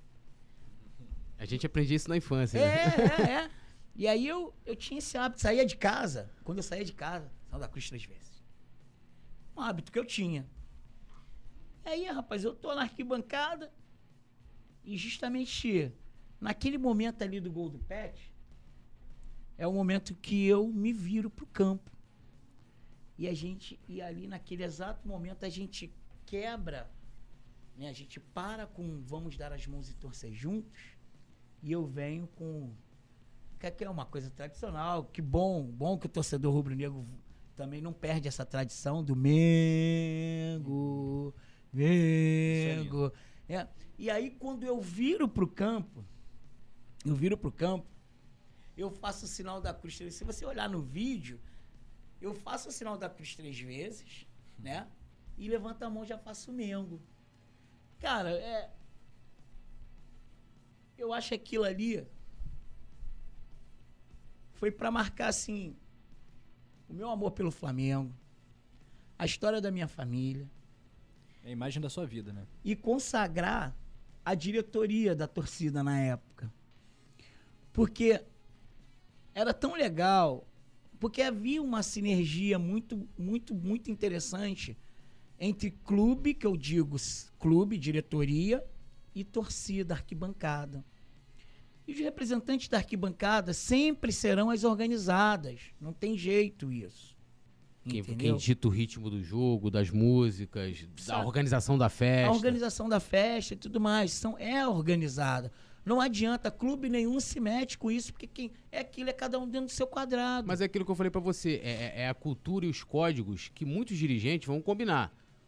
Pra eu não ser injusto, 95% nunca foram na arquibancada. É a galera do camarote, da tribuna, do, da cadeira, como é que é? Aquela cadeira lá que... cativa. Cativa e É. tal. Nada contra, cada um na sua Nada, condição nada, e tal. é. E mas eles não galera da entendem. a galera da cativa também canta Mengo. Também canta mesmo, né? também. É. Já- Já assisti jogo de lá também. Entendeu? Então, a- essa, essa, essa sintonia entre clube, diretoria e torcida organizada, é, com o passar do tempo, muita coisa negativa foi depositada na conta da organizada.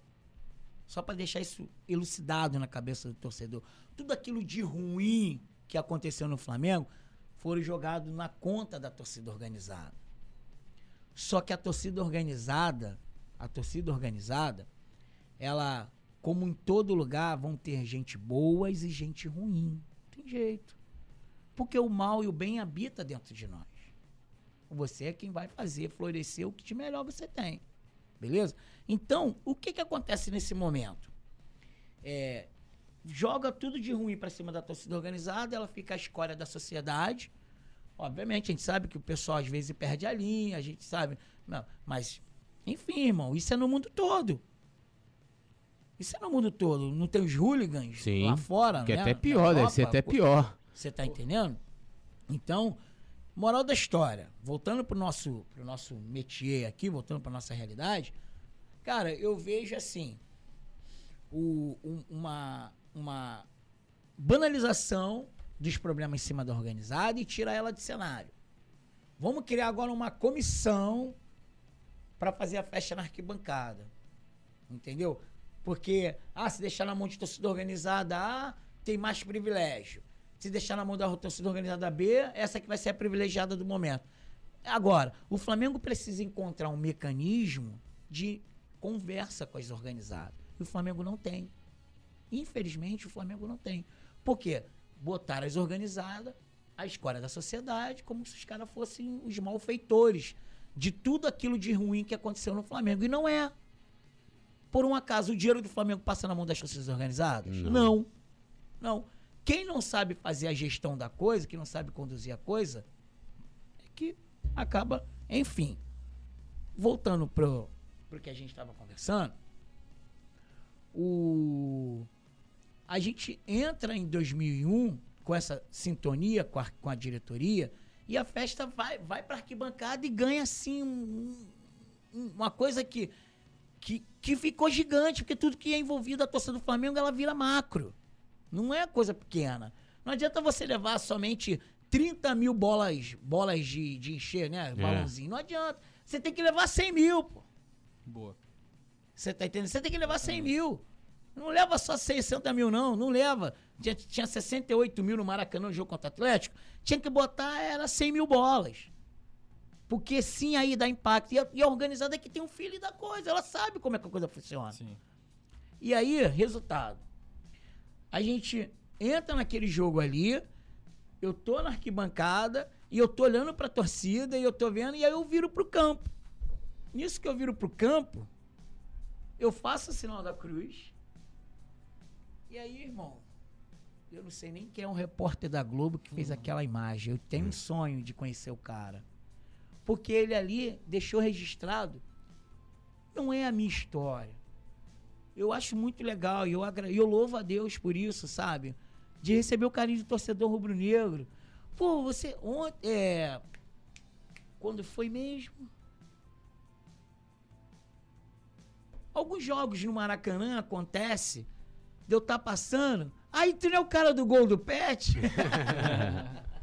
O cara do gol Mas, do mas Pet. a- o aquela imagem te deu oportunidade de você contar a sua história. É, sim, né? sim, sim. Então, mas é o que eu queria falar. Por isso que eu queria conhecer o repórter da Globo que fez aquela imagem. Porque ele deixou a minha história, não é a minha, a da minha família. Sabe? Deixou, mostrou o momento de fé do torcedor rubro-negro. Torcedor que não é, ah, eu ah, acredito. Não, a gente Pô. não acredita, É. não, mano. A gente não acredita, não. A gente é confiante, a gente sabe que a coisa vai virar. Então, ele deixou todo um registro. E eu, assim, eu falo também da diretoria da raça da época, que trabalhava pra caramba. O presidente era o Paulo Aparício, sabe? E a gente, pô, foi, foi, foi assim, foi incrível. Então, marca a minha história. É bacana pra caramba você receber o carinho do torcedor rubro-negro. Eu sempre retribuo, sabe? Pô, obrigado, irmão. É por, foi por nós, pô. Eu tava ali te representando, sabe? Porque é, mano, eu não sou, eu, eu não sou melhor do que ninguém, eu sou um mero mortal. Daqui a pouco eu vou me embora dessa terra e tem que, que, que o homem vive do seu legado. Sim. Sabe? O homem vive do que ele, do que ele deixou. E o que, que eu vou deixar? Que, sabe? E você lembrado pelo torcedor. Caramba, pô, o Lula morreu, sabe? Caramba, mulher que era maneiro pra caramba e tal. Isso é o que eu quero deixar as minhas filhas. Eu sempre falo isso para minhas filhas, pra Manu e pra Mari, minhas filhas, eu amo, papai ama, tá? Uhum. E aí, sim, eu sempre falo para minhas filhas, filhas, procurem deixar sempre um legado na terra porque um dia a gente vai embora e acabou é o que eu digo, é como a gente está falando aqui. Eu, eu quero fazer um pedido. Posso fazer um pedido? Posso aqui? Posso? Claro. Posso, a galera pode falar? Com certeza. Quero fazer um pedido à diretoria do Clube de Regatas do Flamengo. Presidente Rodolfo Landim, especial para o senhor. Uma placa é pouco. Uma placa é pouco. O senhor tem que fazer um busto, presidente, do Jaime de Carvalho na Gávea. Isso tem que ser feito agora. Porque eu conheço a sua história.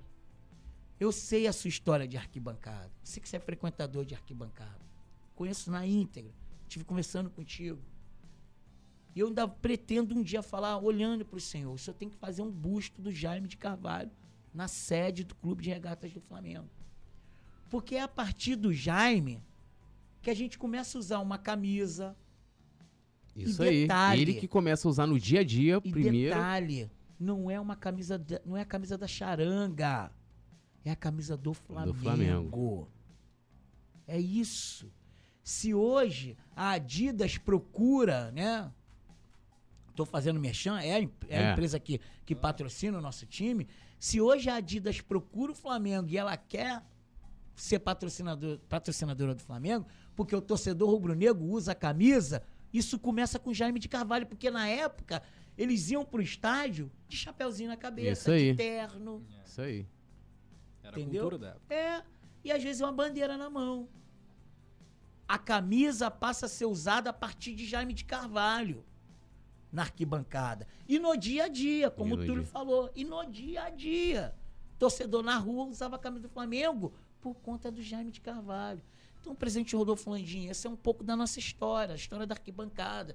E todo torcedor vai ser representado pelo busto do Jaime de Carvalho na sede do Clube de Regatas do Flamengo. E esse busto, de verdade, esse busto, ele não tem que ser construído lá na nossa arquibancada, lá no. Eu esqueço o nome da nossa arquibancada, do nosso estádio. Lá né? José Baixo Padilha. Isso aí. Sim. Não tem que ser construído lá, não. Ele tem que ser construído ali no hall, ali de entrada do clube. Tem que estar junto com o Zico recepcionando as pessoas. Isso aí, entendeu? Porque o torcedor, quando olhar pro Jaime, a história dele vai estar contada na plaquinha e ele, e ele, vai saber que a nossa história começa a partir de Jaime de Carvalho.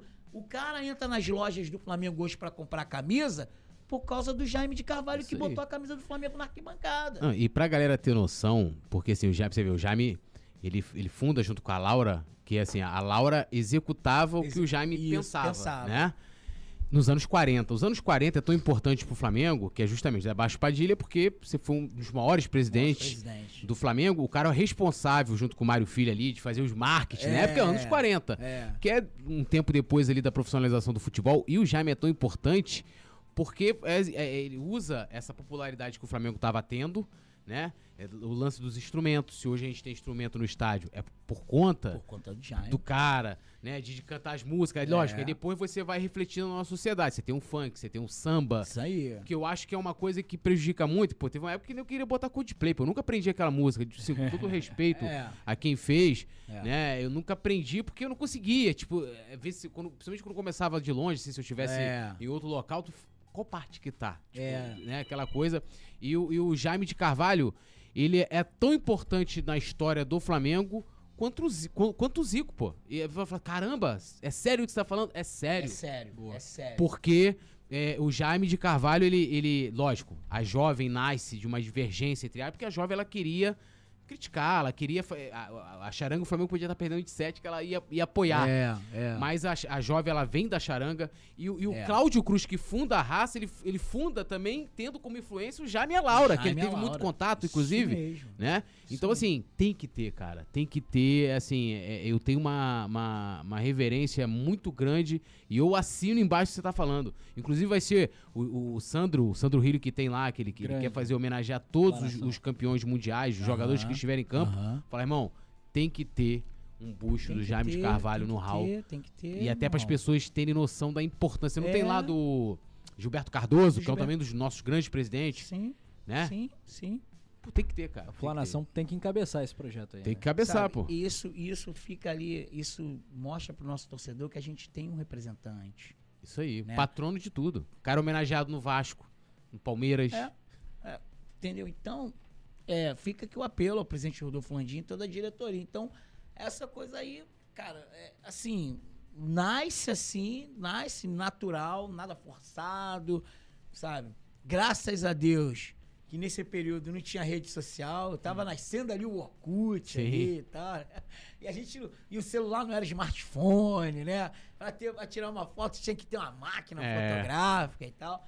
Então, assim, é, quando essa coisa começa a acontecer e eu trazendo para os dias de hoje, óbvio, né? Pô, a gente tem um telefone, um smartphone na mão, mas aí o cara tá na arquibancada, o cara tá na arquibancada e ele, ele fica. Ele quer mais registrar esse momento, É. ele quer mostrar pros amigos. Eu, eu tava no Flamengo Atlético, olha eu aqui, É. olha eu aqui, sabe? Eu, eu aqui. Então, essa coisa do, do, do, do, do- Que na nossa época, a gente, anti- antigamente, e eu não vejo com maus olhos, não, tá? Não vejo isso com maus olhos, não. Porque antigamente a gente esperava o jornal no dia seguinte, Uhum. Pode crer. É né? verdade. Hoje, você tá ali na arquibancada e o cara tá registrando o momento seu naquele exato E já momento. tá postando na rede já tá social. Tá tweetando ali. Entendeu? Então eu não vejo com maus olhos. Mas eu acho que a gente tem que. Mas é o que eu falo, a gente tem que encontrar o, o equilíbrio. Porque se a gente, como a gente estava num jogo tão importante como o Atlético Mineiro, vou fazer um- uma comparação de 2001 para esse jogo contra o Atlético Mineiro, tá? Fazer essa comparação. Porque era o ano que eu tava na arquibancada, Sim. né? E tudo mais. Imagina eu ali na arquibancada, com meu celular na mão, querendo registrar meu momento, cantando ali. Não, não seria igual. É isso aí, Rafa. Não seria igual.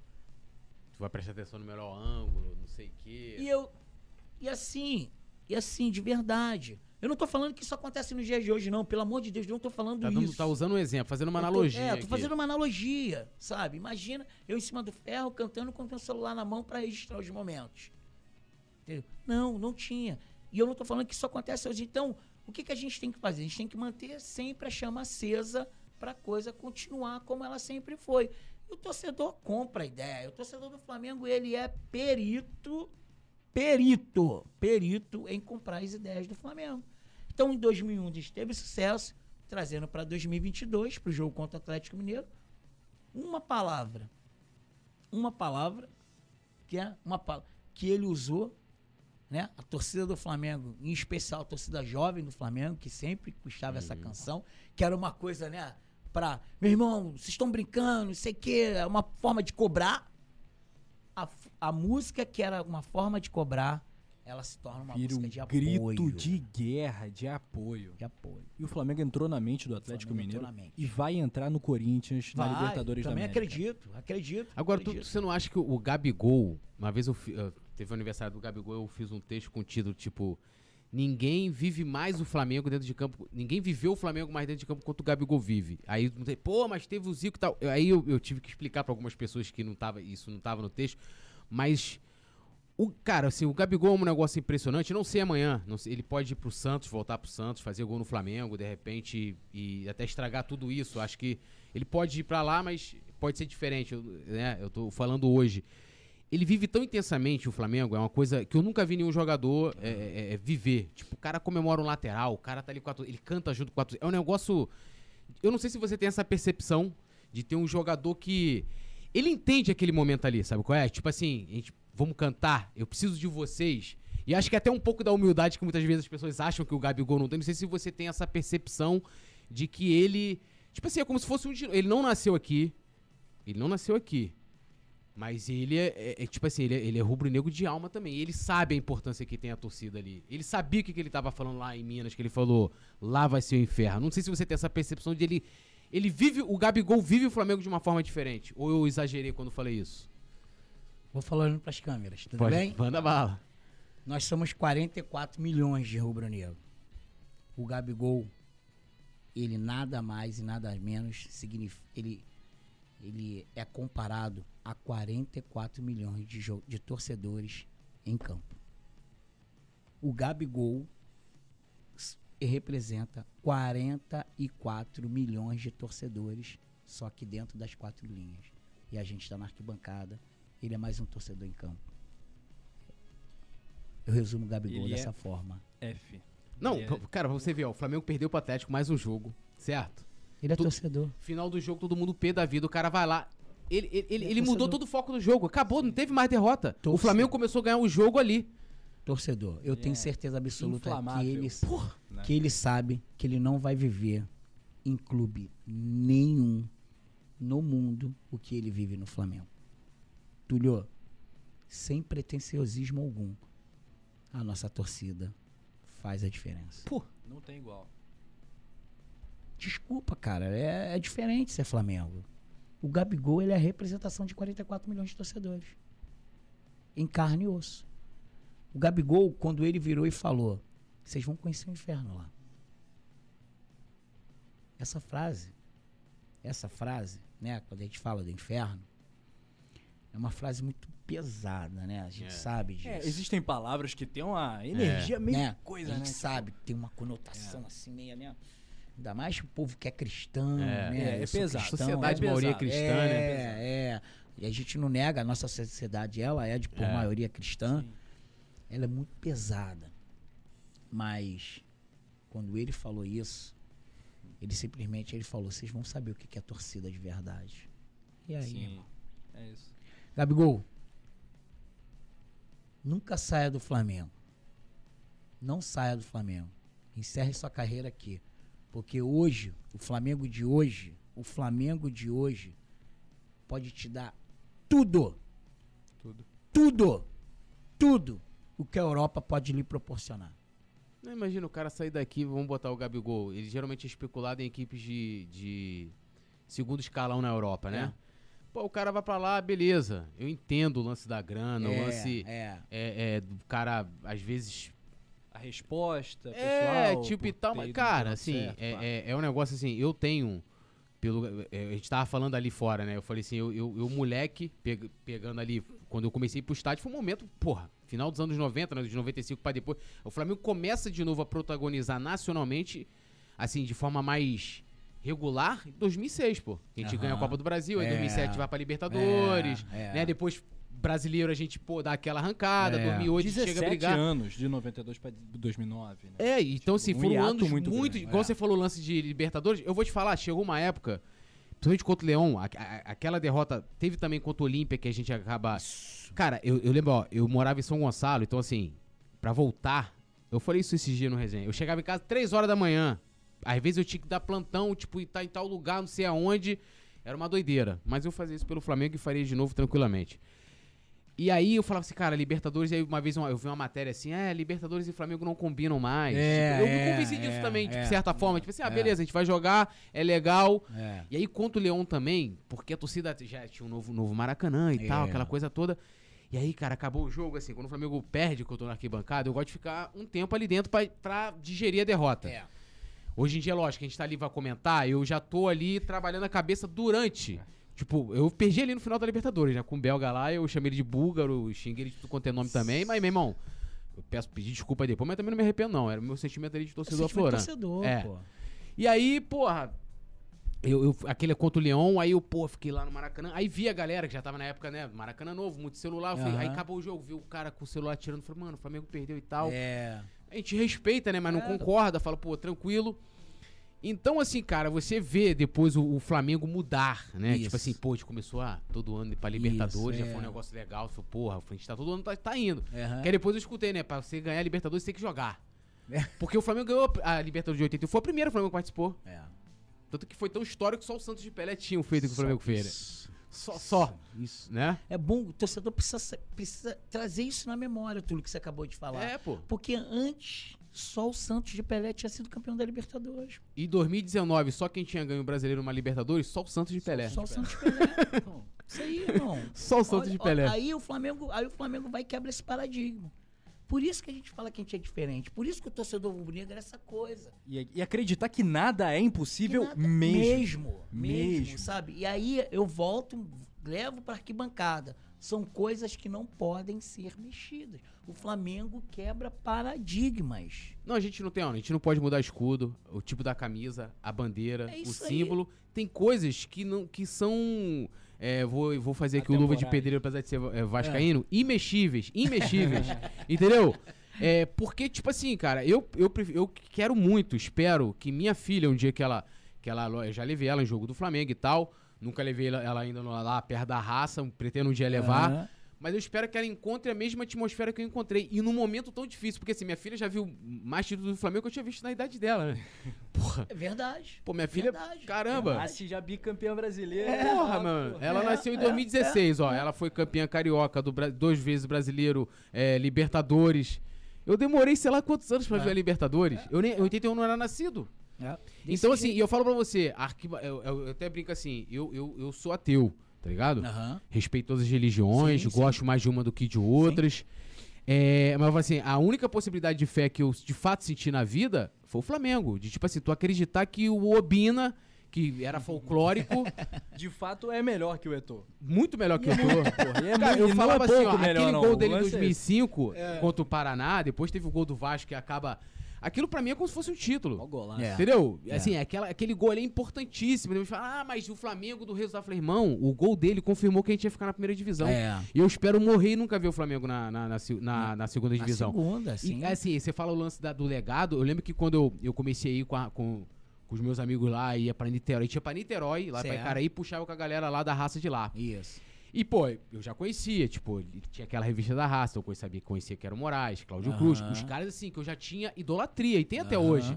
Hoje eu tenho a oportunidade de estar do lado deles, de conversar. Pô, É. cara, acabou o final do, da- em Lima, eu, eu termino o jogo beijando o Moraes. Moraes, a gente é campeão da Libertadores. Cara, tem noção disso? Tem gravado, documentário. É, é. Porra, mano, assim, eu vou mostrar pra minha filha essa parada. É, cara, é. tá vendo aquele coroa ali? Aquele coroa ali é sinistro, ele largou tudo pra ver o Flamengo.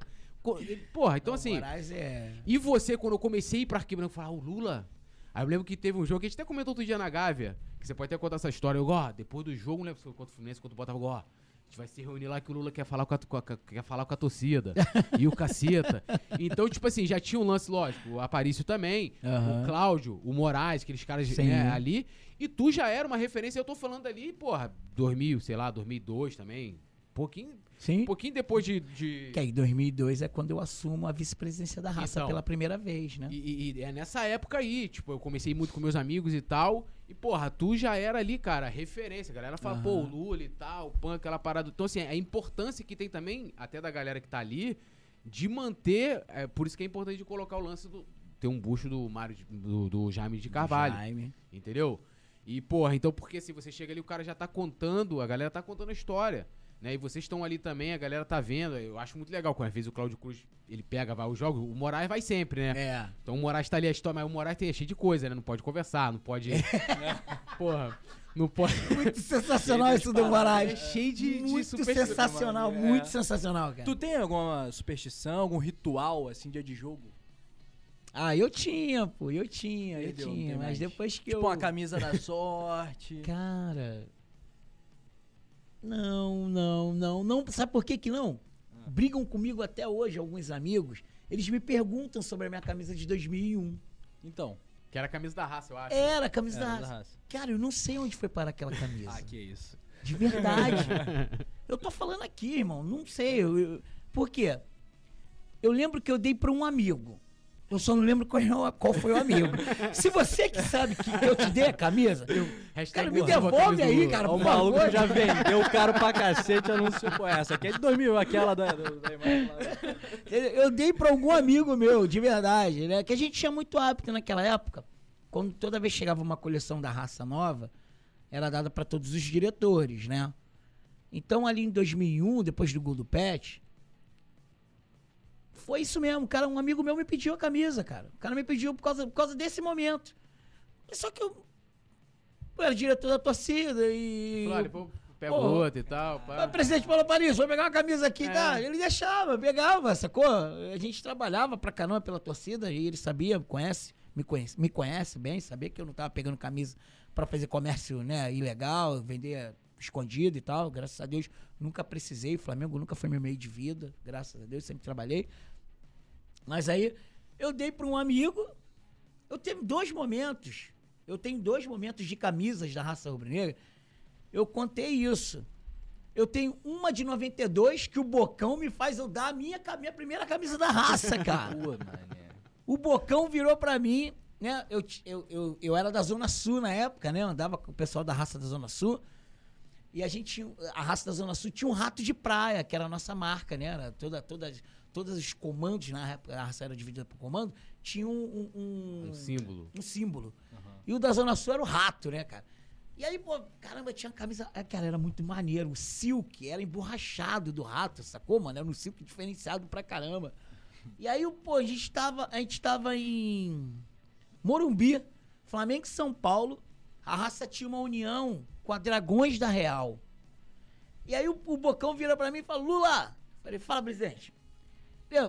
Tira tua camisa aí, dá pro parceiro aqui. E a camisa foi pro. Eu não lembro se foi pro Tomate ou pro Herculano da Dragões da Real. Um, foi um ou outro. Dá tua camisa pra ele aqui, quando chegar lá no Rio eu te dou uma e mando fazer o negócio do, do rato. Pô, olhei pra cara do Bocão falei, pô, Bocão. Tem certeza? cara? Tu vai me quebrar aqui. Pô, tem certeza? Eu tenho que fazer isso. Pô, tem que fazer isso mesmo, Bocão? Olhei pra cara do Bocão assim, eu falei, pô, logo eu, Bocão.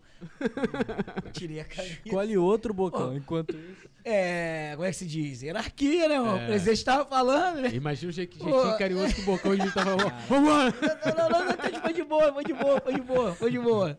Ele falou, seu Lula, tira a camisa, dá pra ele que eu resolvo botar a camisa lá no Rio. Eu falei, pensei duas vezes, falei, não, tá bom, Bocão, tá bom. Tirei a camisa.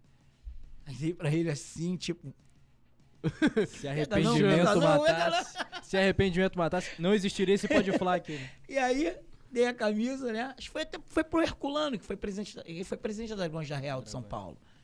Aí dei pro Herculano a camisa, o Herculano, o Herculano tem a mesma estatura que a minha, né? O tomate ele já é um pouco maior. E aí, dei essa camisa. E aí, eu- e a outra camisa é a camisa do Gol do Pet, as camisas mais marcantes, né? Pra mim. Aham. E aí, meu amigo que tiver a camisa do Gol do Pet, é de 2000, você me devolve essa camisa, Devolve por favor? Vamos Pô, quero- esse vídeo aí pra... Enfim. Compartilha Devolve. aí pra gente tentar achar o Hashtag devolve a camisa do Lula. E aí, então, então Fala, assim, Foi su- emprestado, não foi dado. É. né? Eu só emprestei, isso que já tem 20 anos, pô. E assim, eu eu- aí eu, quando- óbvio, depois que eu me converto, né? Eu me converto à religião, ao cristianismo protestante, eu perco muito dogma, eu perco, abro mão de muita coisa, porque você começa a ter entendimento na Bíblia, o que, que são as coisas e tudo mais, Sim. né? Então, aí eu perdi essa coisa de superstição. Entendi. Como eu falei, fazer o sinal da cruz três vezes era uma superstição. Eu entrava no Maracanã, Sim. sinal da cruz três vezes. Aí tá na tua história também. É legal. A gente vai curtir sempre. É, assim. é. É, eu- É. Pô, outro dia eu tava vendo o time, o time das superstições, mas beleza. Eu queria. Posso entrar num- numa polêmica? Pode, É, é, pode. Cara, a gente tem visto aí, a torcida É. também cobra pra caceta, é, a questão da aproximação da torcida. É, vou dizer assim, com a política do clube, né? Teve uma foto sua, inclusive você tá nessa foto com o Macula, tá com o Landim também. E a galera, Aham. pô, tá, tá fechado, não sei o Aham. que, perere parará. Também dessa, dessa aproximação com o Marcos Braz, e a galera também é, é, é, acaba fazendo uma ligação, tipo, ah, ali, tá ali junto, tá, tipo, não vai cobrar, não vai fazer, não vai apoiar e tal. É, como que você vê essa- esse tipo de, de situação, né? É, lógico, hoje você não tá na diretoria da raça e tal, mas de certa forma você até tá nessa foto que acabou viralizando. Eu já vi a galera botando, aí, os caras aí, não sei o que, tá comprado, perere parará. Como é que você vê essa, esse envolvimento né? Que acaba, por mais que. Eu até vi, acho que foi um vídeo, Macula falou, não, no caso, eu, Macula, não tem nada a ver. Mas acaba se confundindo, ele é o presidente uhum. da torcida, inclusive a gente quer, quer um dia que ele venha aqui também. É, esse envolvimento da torcida com a política do clube e muitas vezes também que acaba respingando essa na política externa. Então, vou responder olhando para a câmera, que eu quero. Sou formado em psicanálise, eu quero que o torcedor me olhe nos olhos. Show. Olha só. É, eu sou um apoiador do presidente Rodolfo Landim. Eu apoiei, eu votei nele na primeira eleição e na, e na sua reeleição eu, vir, eu me tornei um apoiador. Não me arrependo de ter feito isso. Não me arrependo de ter tirado uma foto com ele, porque a gente tem que entender o seguinte: olha só. O que a gente precisa saber é separar as coisas. Tá? Separar as coisas. Vou usar aqui um, um, um, uma, um exemplo bem radical. Se você tem um amigo que é beberrão, que bebe de cair, só que você não bebe. Não é beberrão de perder os sentidos, uhum. de perder a noção, de ficar estirado no chão, de não voltar para casa. Você não é igual a ele. Beleza? Por que, que eu estou usando esse exemplo? Não quer dizer que eu não possa fazer relação com esse meu amigo que bebe. Eu não, ele, ele, ele, eu não vou trazer ele pro meu, pro meu convívio só porque ele é beberrão, muito pelo contrário. Não, não quer dizer isso. Então, o que, que eu quero dizer? Tive uma aproximação do presidente Rodolfo Landim, sim, não me arrependo disso. Admiro, admiro ele, a forma dele conduzir o clube de regatas do Flamengo, admiro, ele conduz o clube de regatas do Flamengo de uma forma muito diferente, como o Flamengo nunca viveu, sabe? A coisa bem profissional, bem inteligente. Tanto que o Flamengo tem um CEO, e o CEO do Flamengo hoje é ele quem responde. É ele quem leva né, os relatórios de Flamengo ao presidente. É ele quem faz a coisa funcionar. Porque o presidente precisa ter é, liberdade para cuidar de outros assuntos. Se foi te aquele tempo, não é, não é mais esse tempo, de que o presidente era quem cuidava de tudo. Ficava sentado na cadeira, como rainha da Elizabeth, e ali ele que mandava de tudo. Faz aqui, faz aqui, faz aqui. Não, não, não, não, não. A coisa mudou. O mundo mudou. A gente, a gente hoje vive num mundo pós-pandemia. Tá? Então, nessa. É, como eu apoiei, como eu apoiei e votei nele na eleição, tá? E detalhe, ele concorreu à eleição com um cara que eu admiro, que eu gosto, que é o Lomba, brother. Lomba é um grande amigo que eu tenho, um grande amigo que a arquibancada e o Flamengo me deu. Tenho orgulho de dizer que sou amigo do Lomba, tá? De verdade ele concorreu com um amigo meu, e que eu falei, e que assim, eu não me arrependi de ter apoiado o presidente Rodolfo Landim, mesmo tendo o Lomba como amigo. Um cara que eu conheço bem, bem antes do presidente Rodolfo Landim. E aí, o que, que acontece? A raça rubro-negra é uma torcida organizada do Flamengo. Eu já estava fora da raça quando apoiei o presidente Rodolfo Landim. Construí uma relação nos primeiros três anos dele, beleza? E aí, o, o, o encontro entre Macula, eu e o presidente Rodolfo Landim acontece por um motivo. E eu vou explicar. Festa da raça rubro-negra, festa da raça rubro-negra, na Mangueira. Estava comemorando a festa lá na Mangueira. Didi tava lá? Didi tava, tava, a galera tava, tava todo mundo lá. E aí, o presidente Rodolfo Landim, ele, ele faz uma mensagem, ele faz uma, manda uma mensagem parabenizando a raça rubro-negra. Você tá entendendo? Que nada mais e nada menos é uma torcida organizada do Flamengo. Sim. Que não é problema nenhum. Presidentes e outros presidentes frequentavam, sim, os, as sedes das torcidas, tinham relações com as torcidas organizadas, que eu não vejo problema nenhum, cara. Tem que ter essa relação, esse convívio. Porque é nessa hora que você ouve um papo de maluco, é nessa hora que você vê um, um papo com fundamento. É nessa hora que você entende, interpreta como é que a arquibancada tá pensando. Por que, que na, hora de, na hora de falar para cobrar lá no CT, a galera menciona as organizadas? Sim. Pô, cadê os organizados? Você tá. tá entendendo? Você tá entendendo? Ô Túlio, ô Túlio e Rafa, olha só, torcedor rubro-negro, olha só. Em 2002, quando o Flamengo foi eliminado da Libertadores, que a gente invadiu a Gávea para cobrar, Naquele mesmo ano, se eu não me engano, o presidente era o Edmundo Santos Silva. Isso. Em 2001 ele tinha se ele, ele, ele em 2002 ele foi reeleito presidente do Flamengo. Posso estar enganado? Não sei É, pô, se não foi em eu acho 2001, que foi 2002. 2000, 2002. É. E as torcidas organizadas tinham uma boa relação com ele. Isso me impediu da gente ir na Gávea cobrar porque o time tinha sido eliminado da Libertadores? Claro que não. Só pode cobrar quem apoia. É isso que eu acredito. Se você apoia, é o que eu falo. Torcida organizada tá na arquibancada apoiando. É ela quem tem que sair para cobrar. Então, olha só. Eu apoiei, apoiei. Mas quando a bola parou de entrar, quando a bola parou de entrar, entenda, eu não tô fazendo merchan aqui do meu canal, não. Eu fui o primeiro a cobrar do presidente Rodolfo Landim uma atitude. Eu peguei aquele vídeo que ele fala que o Flamengo nunca mais viveria uma apatia. Sim. Que ele estava no Maracanã e tinha sido campeão carioca.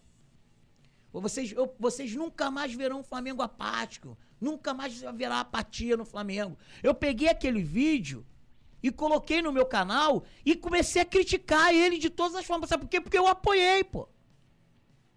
Se eu apoio, eu posso criticar. Mas é uma crítica dentro de uma lógica. Por quê? Eu não estava defamando ele, eu não estava usando palavras pejorativas nem o adjetivando. Eu estava cobrando comportamento e atitude que ele prometeu pra gente que a gente nunca mais viveria dentro do Flamengo. Agora eu pergunto, agora eu pergunto, se apoiei, eu cobrei. Tirei uma foto com ele porque ele recebeu uma homenagem da raça rubro-negra, como eu falei. Aniversário da raça, ele falou ao vivo pra torcida lá na festa da Mangueira, ele falou ao vivo pra torcida. E por que não levar o presidente da raça que nunca tinha tido um contato com ele? Eu fiz a ponte. Presidente, visitar o senhor, vou levar o presidente da raça. Não, tudo bem, prazer, eles têm um presente, uma homenagem. Porque todos os presidentes recebiam, recebem homenagens das torcidas quando faz aniversário. A gente escolhe as celebridades e o presidente do clube é uma celebridade, meu irmão. Sim. Lógico. O cara Entendeu? é chefe de uma nação, Claro, né? claro. É isso aí. Ele é o torcedor número um Sim. da torcida do Flamengo. Ele, quer dizer, ele está torcedor Está. número um da torcida do Flamengo. Então, nós fomos até o presidente Rodolfo Landim e, e digo aqui, eu tenho. Eu, eu- ó, minha cara tá aqui. E eu não sou mentiroso, não. Eu sou sujeito homem, meu irmão. Falar tudo que eu assumo. Fomos até ele para levar pra ele, para levar pra ele um troféu e uma camisa da raça, tanto que ele sai na foto segurando a camisa da raça de aniversário da torcida, beleza? E, e ali a gente. A conversa que existe entre a gente ali é ele contando. Ele contando, ele narra pra gente um pouco da sua. Ele, eu ouço mais uma vez a história do, do Rodolfo Landim, torcedor do Flamengo. Ele conta pra uma cula ali, ele conta toda a história. Cara, ele contou algo que nem no meu canal eu falei, vou falar aqui agora. Opa. Vou falar aqui de verdade. Eu nem no meu canal falei pra falar aqui agora. Ele contou como foi a estratégia de renovação do contrato com a Adidas. Você tá entendendo? Quando o Adidas e o Flamengo sentou pra negociar, ele já sabia de todo, todo o sistema. Todo o sistema da confecção da camisa do Flamengo, desde a costuraria até a bordagem e, e- e a parte final, a logística de entrega. Ele tinha tudo isso. E o presidente Rodolfo Landim contou pra gente como é que era o processo. Tanto que você vai olhar como é que foi feito o contrato de renovação entre Adidas e Flamengo. É um sucesso, cara. Cara, não. Cara, eu tô. eu- eu tô- a gente tá. De verdade. De verdade. Ele não é bobo. Esse cara não é bobo. Eu não tô rasgando seda pra ele, não. Só que a gente tem que deixar claro. A gente tem que deixar claro quem são as pessoas e dar a César o que é de César. Sim. Quando ele me contou a história e quando entrou no processo de renovação do contrato com a Adidas, olha o sucesso que foi. Olha quanto é que o Flamengo ganha. Você tá entendendo? Olha o Flamengo financeiramente falando. Isso, isso a gente está atribuindo a ele, que ele é o presidente, mas a gente sabe que tem toda uma equipe. Tem toda a parte financeira, toda a equipe de finanças do Flamengo, mas, sabe, mostra a habilidade que os caras têm, Comercial, o comercial, a turma toda, irmão. Obviamente que a gente vai parabenizar o presidente. Claro. Claro. Como a gente fala, todo grande time começa com o quê? Com um bom goleiro. Um grande goleiro. Se a gente tem um bom goleiro, a gente tem um bom time. Então, a gente faz, atribui ao presidente porque é nele. A gente sabe, mas a gente sabe que tem outras pessoas. Então, o que, que eu quero dizer com isso? Quando ele contou essa história pra gente, eu falei, caraca, esse cara não tá de bobeira não, maluco. E outra, e outra. Eu fico imaginando, olha a cabeça desse cara. Ele contou, ele falou disso pra gente, né? Contou a história dele de torcedor, falou essa questão do contrato da Adidas pra gente. E outra, e outra, que ele falou pra gente também, foi da questão do. Da, da fisiologia de cada jogador. Essa, essa reunião aconteceu ano passado, né? Em 2021. Então foi, então foi nessa reunião que o Macula conheceu o presidente Landim pessoalmente. Não tinha contato? Não, não, nunca teve contato com, com, com, com o Rodolfo Landim. Ele nunca tinha, tive- tinha tido um contato com o presidente Rodolfo Landim. E aí, quando aí ele vai e conta pra gente a questão da fisiologia dos jogadores. Irmão, eu fiquei, eu fiquei olhando pra esse cara, eu falei, esse cara tem. Esse cara, meu irmão, peraí, peraí, peraí, eu fiquei olhando pra orelha dele, se tinha um ponto. Alguém falando pra ele, e ele contando a história. Bruno Henrique, Arrascaeta, de todo o nosso time, quantos jogos os caras tinham jogado, o tempo em campo de cada jogador. Entendeu? Cara, e aí, o que acontece? Eu, eu, eu guardei de alguns jogadores eu che... quando eu cheguei em casa, eu fui estudar isso. Eu não gosto muito de estatística. Eu sou arquibancada, irmão. Eu sou resultado. Eu não sou estatística. Tem, parabéns à galera que curte a estatística. E aí, quando. Aí sai eu daquela. Eu, eu e o Macula daquela reunião, um olhando pra cara do outro, falei, meu irmão, a gente tá bem de presidente. Esse cara não é bobo. Esse cara, esse, cara, esse cara não caiu de paraquedas aqui, não, irmão. Esse cara sabe o que tá fazendo. Posso falar outra? Sem rasgação de César, a gente tem que. Aquilo, cara. A gente tem que dar César o que é de César. Eu não tô, tô pelando saco, não. Vou falar, Sim. não tô pelando saco de presidente, não. Porque hoje ele está. E a gente continua na arquibancada. Daqui a pouco ele vai estar na arquibancada com a gente. Como bandeira, que frequenta a arquibancada. Você tá entendendo? Hoje ele está, mas amanhã ele não vai estar mais. Ainda mais até porque ele agora não pode ser reeleito. É o último ano dele como presidente. Último ano não. É, Último mandato. Manda- é o último mandato dele, né? Ele não pode ser reeleito. E aí, cara, a gente saiu dali, meu irmão, esse cara tem uma cabeça que é impressionante. E aí, a gente, vamos trazer o período de pandemia. Pega o período de pandemia, a gente pega todo o ano de 2021, problema ainda de pandemia, e a gente traz para 2022. Vamos lá, 20, 21, 22. Um bilhão de faturamento.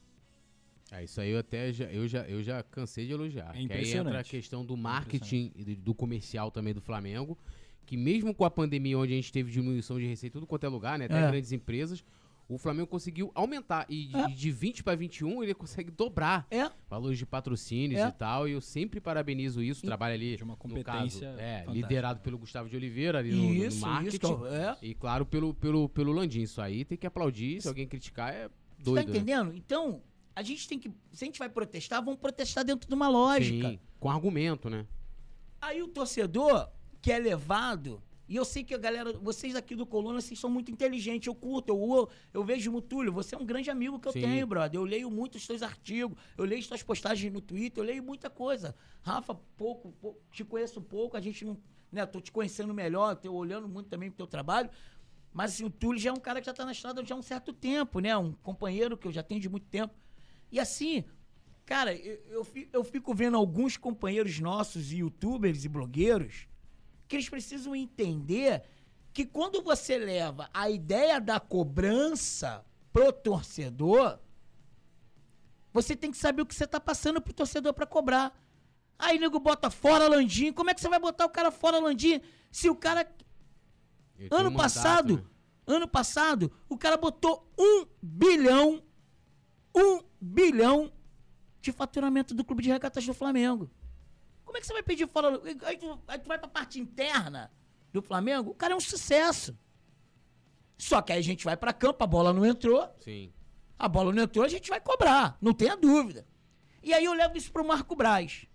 Já vou fazer um gancho, né? Sim. Dentro da tua pergunta. Landim e Marco Braz. Eu já vou entrar no Marco Braz agora.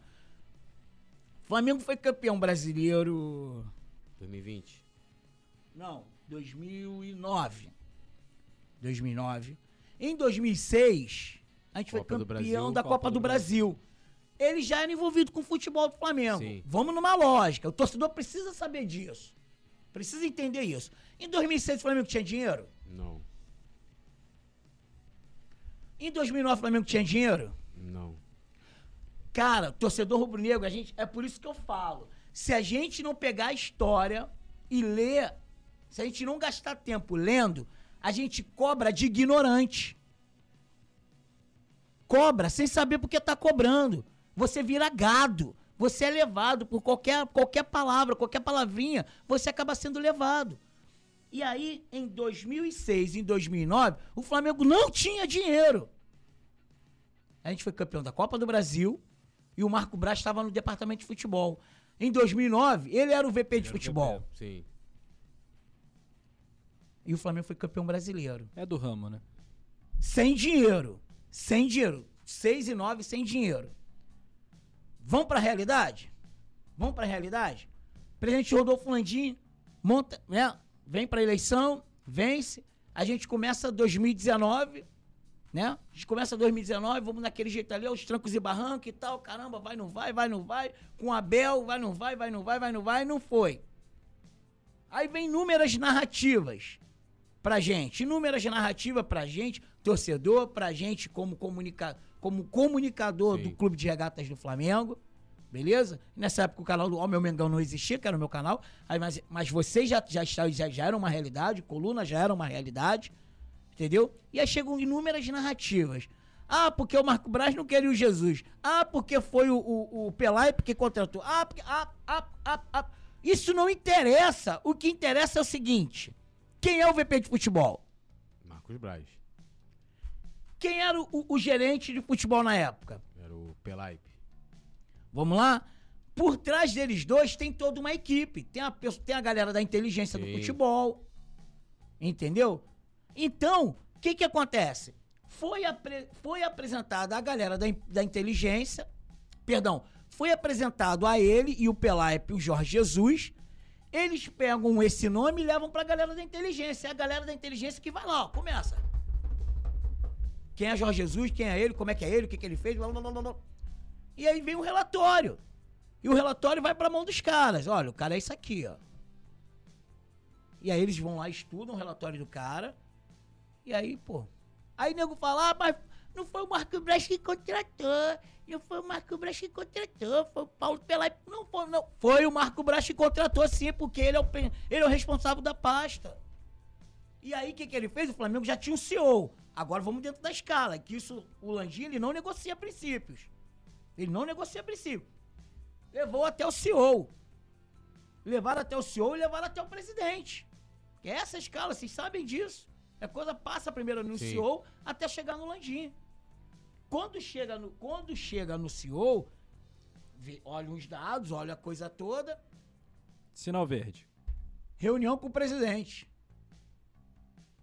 Cara, ninguém nunca explica a coisa, sabe por quê? É por isso que eu gosto de transparência, é por isso que o, o canal Meu Mengão, Túlio, não que vocês não sejam isso, mas o, meu, o canal Meu Mengão ele foi criado pra elucidar o torcedor, pra mostrar a coisa como ela é feita. Mas você não acha que aí é um problema do próprio clube, da comunicação? Eu canso de falar isso lá.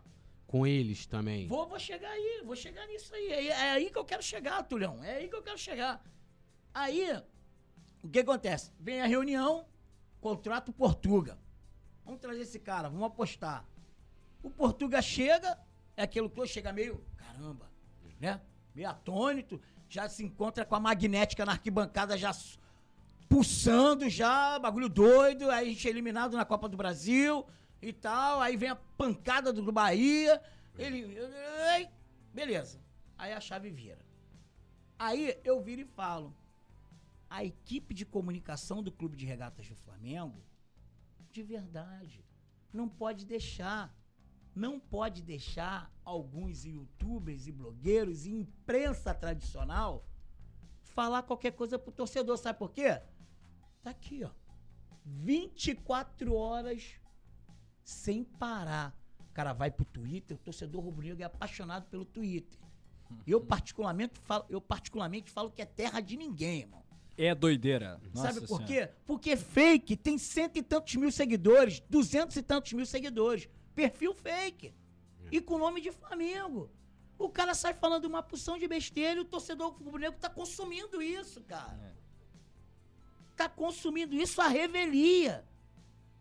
Se você me perguntar se eu faço parte de grupos de WhatsApp, eu falo pra você de Flamengo, de Flamengo eu só participo de um.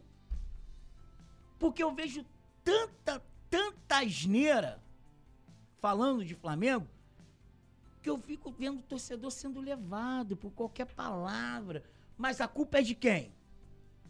A culpa é de quem? Da comunicação do clube de regatas do Flamengo, que não elucida isso ao torcedor. Entendeu?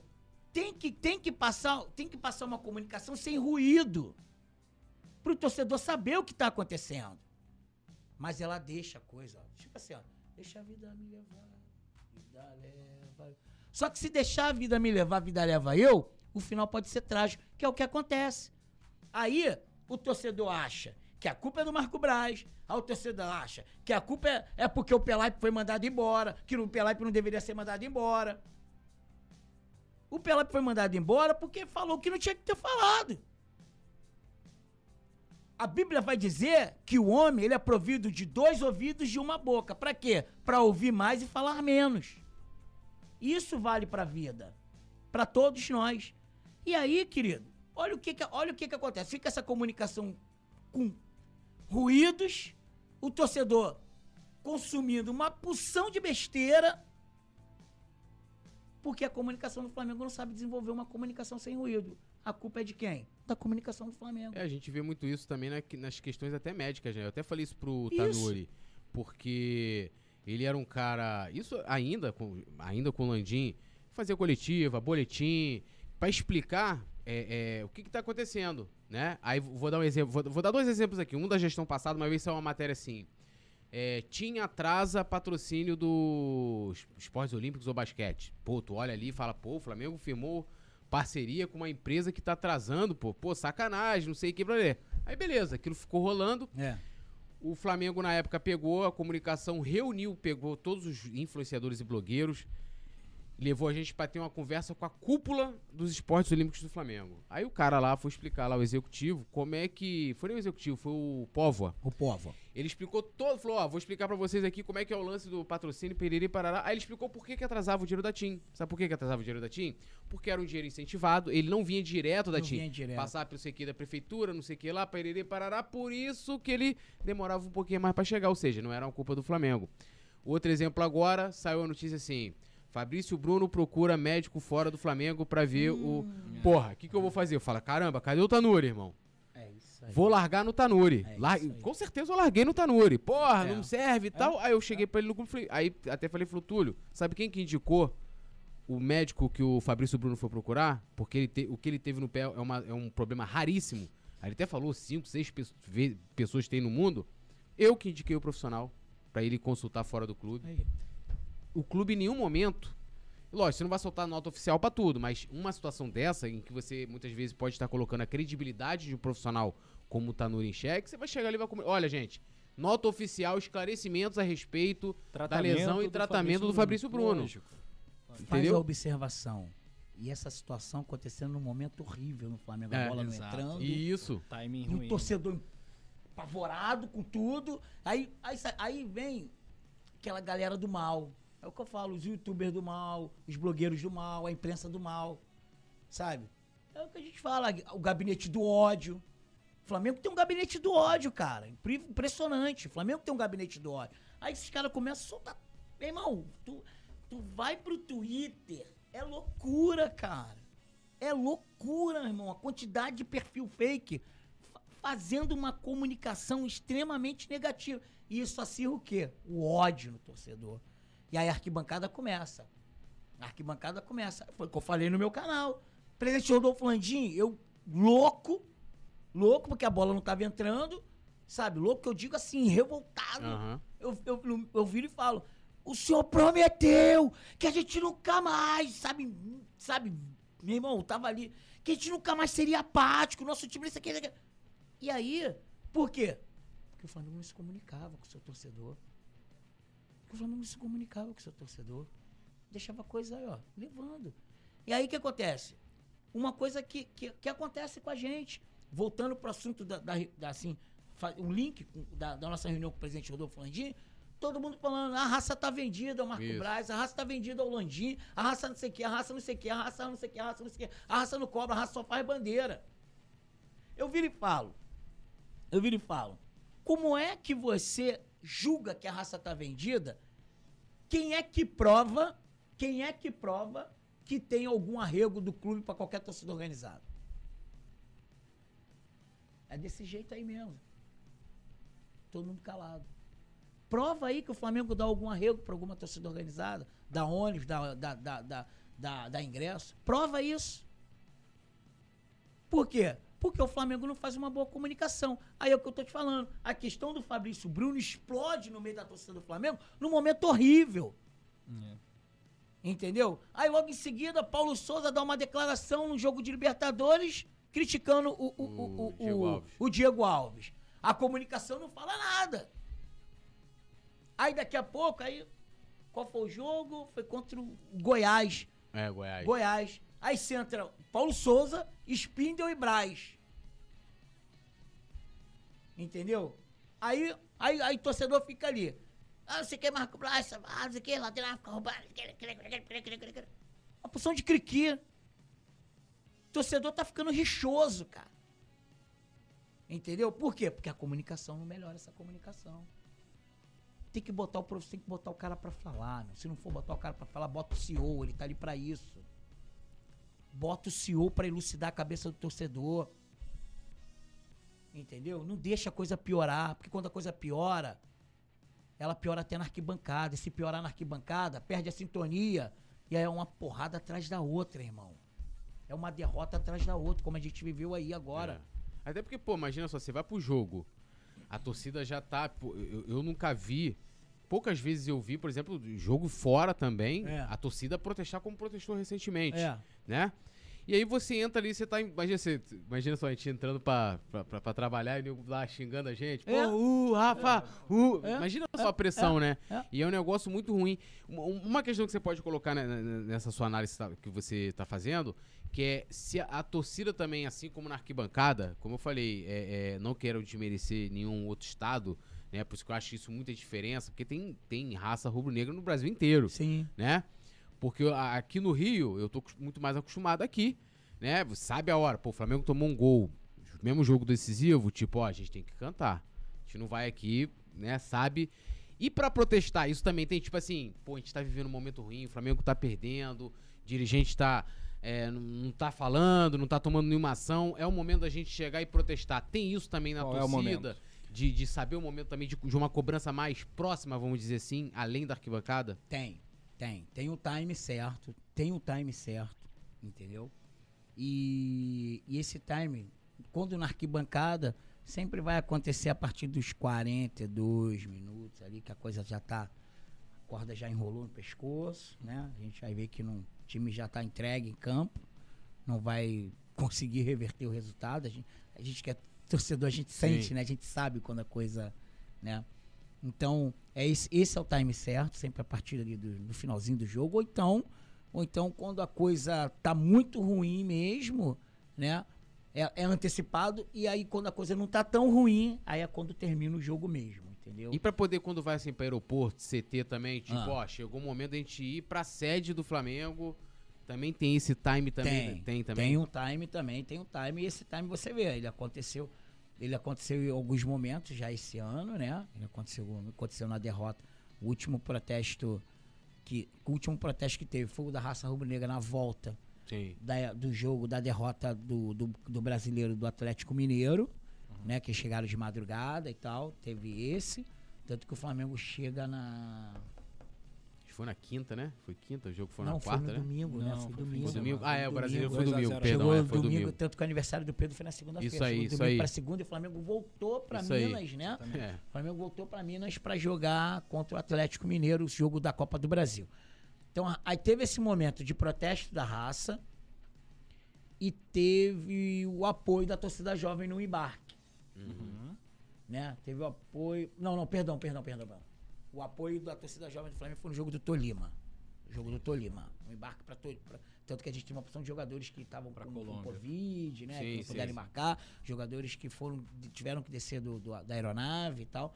Então, é, aí teve a derrota, teve essas duas derrotas que foram consecutivas e logo o Flamengo embarca para o jogo contra o Tolima lá na Colômbia. E assim, você vê, a raça protestou, a jovem apoiou. Beleza? Mas quando as duas estavam juntas, fazendo protesto e apoiando, a coisa vira. É. Por isso, que a, por isso que integrantes da torcida jovem do Flamengo e da raça rubro-negra eles precisam entender a importância do diálogo, né? Deles, deles. de manter um bom diálogo. E por que há tanta treta entre as duas? É Cara, verdade, eu, é não consigo explicar, mano. Eu não, sinceramente, eu não consigo explicar. E olha que eu acompanhei inúmeros momentos difíceis, né, entre as duas. Quando fui vice-presidente em 2002, presidente da raça foi que, era da Urubu, que é da Urubuzada, né? Fundador da Urubuzada, primeiro presidente fundador. A gente teve uma conexão muito boa com a torcida jovem do Flamengo. O presidente era o Lores.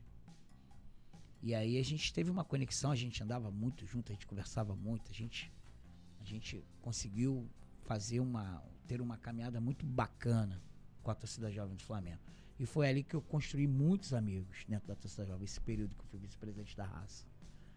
Só que, cara, é uma, é uma coisa que eu não sei, cara, eu não sei. De repente a coisa tá indo, tá indo normal, tá indo tranquila, e de repente estoura um, uma confusão entre raça e jovem, sabe? E eu lamento porque os, os meus amigos, tanto da raça quanto da jovem, conhecem um jargão que eu tenho.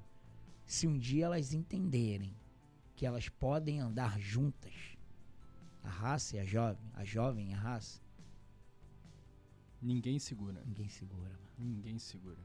E como é que tá a situação para elas voltarem aí pra, pra arquibancada? Que Do que a, eu... a, a, jovem tá banida, né? Se, se, se, não, não é banida. Eles, eles estão, é, é, quer dizer, banida não, estão suspensas, né? Suspensa. né? Então, estão proibidas, né? A gente usa a palavra proibida. Eles estão proibidos de frequentar o estádio devido aos problemas, né? Que tiveram extra-campo, é, extra-arquibancada, né? Tanto a raça quanto a jovem e algumas outras torcidas organizadas de outros clubes. Tem um processo de anistia que corre aí, Isso. né? Tem um processo de anistia que corre aí, mas a gente está no ano eleitoral, né? É. Então, eu quero falar aqui aos meus companheiros, esqueçam que esse ano vocês não voltam para arquibancada. Vai ter que primeiro definir quem vai ser o presidente, quem vai ser o governador, quem vai ser o presidente da Câmara dos Deputados, né? Quem vai ter que esperar definir tudo isso. E você tem esperança de voltar? A Paulinha? A Paulinha Varenga Ela falou que não tem esperança, ela acha que. Ela, ela tá mais descrente de que uma, uma possível volta da raça para arquibancada. O que eu vou falar aqui vai. vai repercutir. De verdade. Se raça e jovem não encontrarem um canal de comunicação que melhore a relação entre ambas o fim de vocês duas está muito próximo. Vou repetir. Se raça e jovem não encontrarem um canal de comunicação que melhore a relação entre ambas, o fim dessas duas instituições está muito próximo. Por que, que eu falo isso? E vocês vão entender. Tudo que acontece no Flamengo é macro. Não é qualquer coisinha. Ah, só uma briga. Não, não, não, não. E do jeito que a coisa hoje tá andando entre raça e jovem, tá? Entre raça e jovem, eu tô falando como, como torcedor. Como torcedor oriundo de torcida organizada, Sim. tá? As coisas como tem andado hoje, o que eu vejo nos bastidores, parece que eles não querem criar um canal de comunicação entre eles. Essa é a realidade. No caso, entre raça e jovem. Entre raça e jovem. Eles não querem criar um canal de comunicação. Não querem mesmo. Tô falando com certeza. E daqui a pouco vai pode existir um problema entre eles e que o BEP vai chegar, vai levar esse relatório para o Ministério Público uhum. e o Ministério Público vai acabar, vai pedir a extinção das duas maiores torcidas organizadas do Clube de Regatas do Flamengo. Ponto É, final. até porque, até pra galera assim, lógico, a gente fala assim, pô, a raça não tá indo, a jovem não tá indo, a galera vai, né, os membros, vão sem camisas, sem bandeira, sem instrumentos, e quando sai a briga, tanto que você- a galera pode ver, reparar, ó, raça e jovem briga no arquibancada, porque eles sabem os locais onde... as É. Agora, eu ainda bem peguei isso, né, a momento... Eu ia pro Maracanã, um dos momentos esperados era o momento das entradas. O auge, né? Pô, O as bandeiras. o- As bandeiras. arquiban- a- a- a- os instrumentos, a hora de entrada do instrumento. Faz muita Tudo falta. era uma expectativa. Tudo. É, é. Eu, eu sempre gostei de chegar O que, que cedo vai no Maracanã. acontecer quando eles entrarem, Isso né? aí, pô, já ficava assim, ó. demais. Aí, pessoa, cara, sem caô, assim, uma parada que me emociona. Tava lá daqui a pouco, ó, a raça tá vindo. Tipo assim, era, um, É, era um momento é, é. que eu sempre gostei de assistir ele perto da raça, né? Aham. É, é, pô, a raça tá vindo, vai vir as bandeiras. Cara, era um momento sensacional. E passavam as bandeiras assim e tal. E aquela coisa. E hoje a gente não tem isso. É, é, é uma coisa que faz parte da nossa A cultura. nossa né? cultura de arquibancada. E, isso. e você acha também que, tipo assim, é, a gente viu lá, a Mancha Verde, ela mudou de nome. CNPJ, sei lá o que, que aconteceu. Você acha que, que isso também seria a solução aqui? Tipo assim, a raça talvez mudar o nome, é, coloca um outro CNPJ e ressurge, assim como foi a, a Mancha? Túlio, você, gosta... você acha que sua mãe gostaria que você trocasse seu nome? Não. Imagina como é que não fica a cabeça do Cláudio Cruz Pô. e do. e da. E da eu, eu conheço a, a história de fundação da minha torcida, eu não conheço a história de fundação da torcida jovem do Flamengo. Mas eu te pergunto, eu vou falar aqui de uma pessoa que é, que é um ícone pra eles e pra mim também, tá? Você acha que o Capitão Léo ficaria feliz em Não. ver que o nome da torcida jovem mudou? Lembra que teve uma época, eu lembro que teve uma época, né, que tava falando de poder jovem, né, dentro Sim. da jovem do Flamengo. É porque a, a, a, a jovem, ela começa como poder jovem. E aí depois É, ela muda é, pra muda torcida, pra jovem. é. Mas rolou já papo de voltar sim, a ser Sim. É. Aí eu te pergunto, você acha que você acha que os antigos querem isso pra torcida jovem? Os fundadores da torcida jovem, se tiver algum vídeo, você acha que eles querem isso? Você acha que quem fundou a raça quer ver a raça mudar de nome? Vai querer. Tradição se mexe? Tradição não se mexe. Tradição se respeita. Não foi construído por quem está hoje. Foi o que eu falei no meu canal. A raça e a jovem, ela não foi criada pela geração que está hoje. E a geração que está hoje na arquibancada tem que saber respeitar quem construiu a história lá atrás. Da mesma forma que eu falei para as co-irmãs, respeitem o grito de Mengo, vamos manter a tradição viva, eu falo para a raça e para jovem. Hoje vocês querem, vocês querem ressuscitar ou vocês querem manter uma tradição que só está levando as duas organizadas para o fim do pro, pro, pro túmulo, túmulo. O último apaga a luz. Você acha que elas foram criadas para isso? Não. Essa fala é muito interessante, muito forte, certamente vai virar um corte vai repercutir por aí. É, a gente tem o nosso quadro da polêmica, que geralmente a gente guarda, né? Que é o. Que é mais polêmica que organizada? Você chegou a ver com o Rafa. É, olha, um ou outro, e não pode ficar no muro. Vamos lá, produção. E não vale muro, o homem larga o aço mesmo e fala. E fala bem, né, cara? O cara, diversas vezes, fiquei arrepiado em várias Pô, falas aqui. Lula é Essa- sensacional. Lula é realmente o cara. Não à toa tão respeitado na, na nação rubro-negra. Você começa, Túlio? Você quer que eu comece? Sei, você quer começar? Vambora. Essa aqui ele recebeu um spoiler, né? Então tá fácil. Essa pra ele ganhou um spoilerzaço. Quer que eu faça? Quer que eu faça? Já que eu fiz pro Rafa Lamelo já? Vai lá. Cláudio Cruz ou Macula? O mágico, O mágico tem nome. Cláudio Cruz. É, Petkovic ou Arrascaeta? Pet, Quiser justificar um, se quiser justificar a primeira, a outra, você pode ficar à vontade também. Pet, Pet, Pet. sem discussão. O gol do Pet em 2001 Aham. Ou o gol do Angelim em 2009? Gol do Pet em 2001. Tem uma importância surreal pro torcedor rubro-negro. Maracanã ou estádio próprio? Maracanã, Jogo do Flamengo com a raça no Maraca ou fora de casa? no Maraca. E eu tenho uma surpresa aqui que eu botei, botei no A meio. bônus. que Não tá, não tá nem aí. surpresa. Bocão ou Paulo Aparício? Bocão. Bocão. Por quê? Eu quero justificar. Sim. Vai. Porque o Paulo Aparício, ele é cria do Bocão, É. tá? E assim, é muito legal, é muito legal ver a criatura indo além do criador. E por que que eu tô falando isso?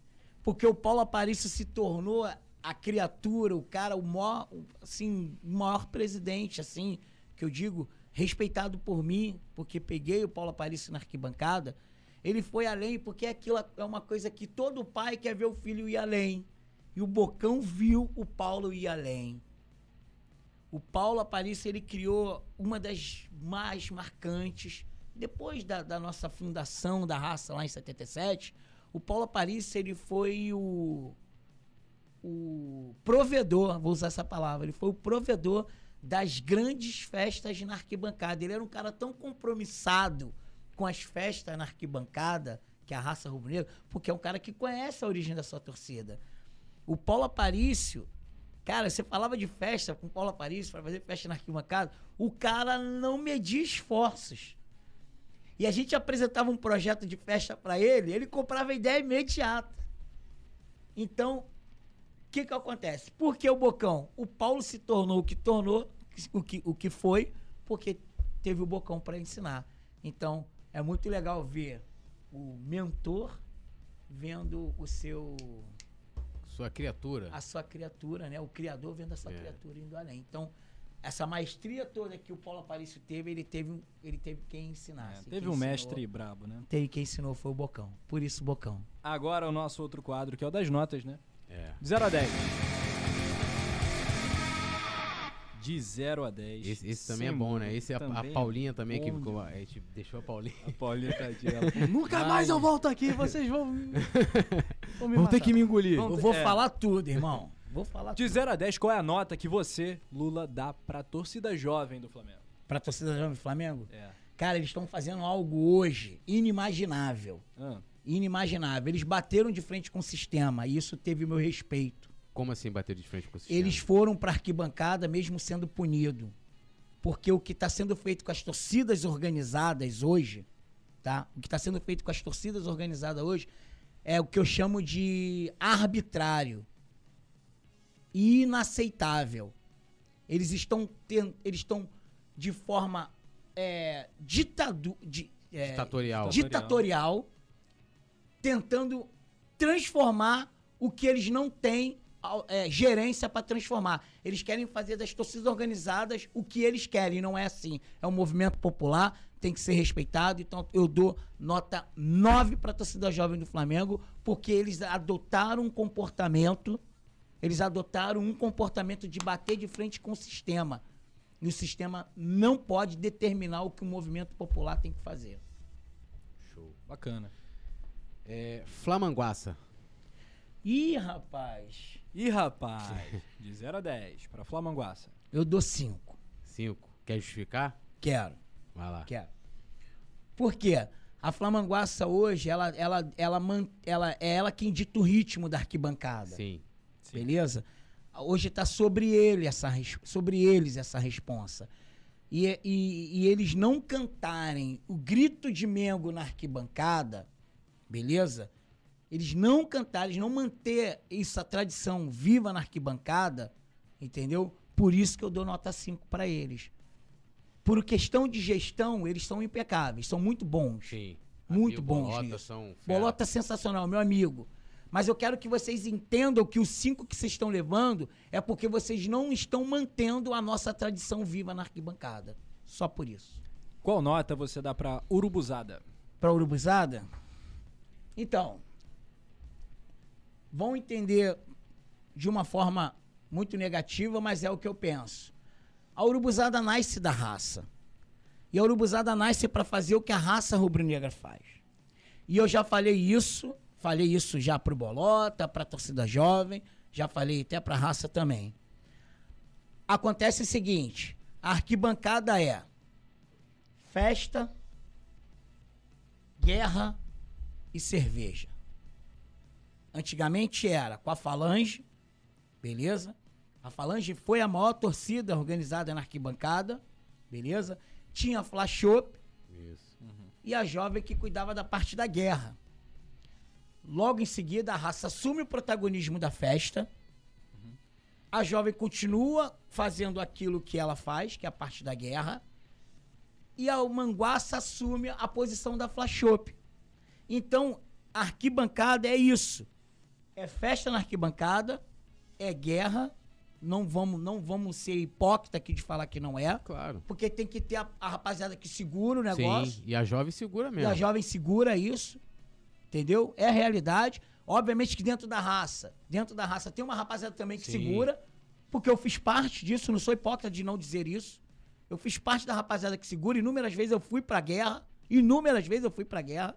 Beleza? A raça constrói, a raça constrói ali em 2000 e 2001, começa a construir um, um- um time também de guerra, capitaneado por mim, pelo Macula, pelo Vitinho, que hoje está na Urubuzada, entendeu? Então é o seguinte, eu, eu, eu falo que eu falo isso da Urubuzada porque ela nasce para querer assumir O protagonismo o da... protagonismo de festa da raça rubro-negra. Entendeu? Para assumir isso. E eu quero que eu, eu, eu espero que o pessoal da Urubuzada seja inteligente ao ponto que eu não tô falando que eles não mereçam isso Sim. sabe? Eles não mereçam isso. Só que esse protagonismo chega uma hora que você vê que é, é tipo que há de eterno. A raça, quando voltar para arquibancada, ela vai assumir naturalmente, que não que ela seja melhor, mas naturalmente ela assume o protagonismo de cânticos na arquibancada, de, impulso, de impulsionar o Flamengo. Vai ser isso natural. Por quê?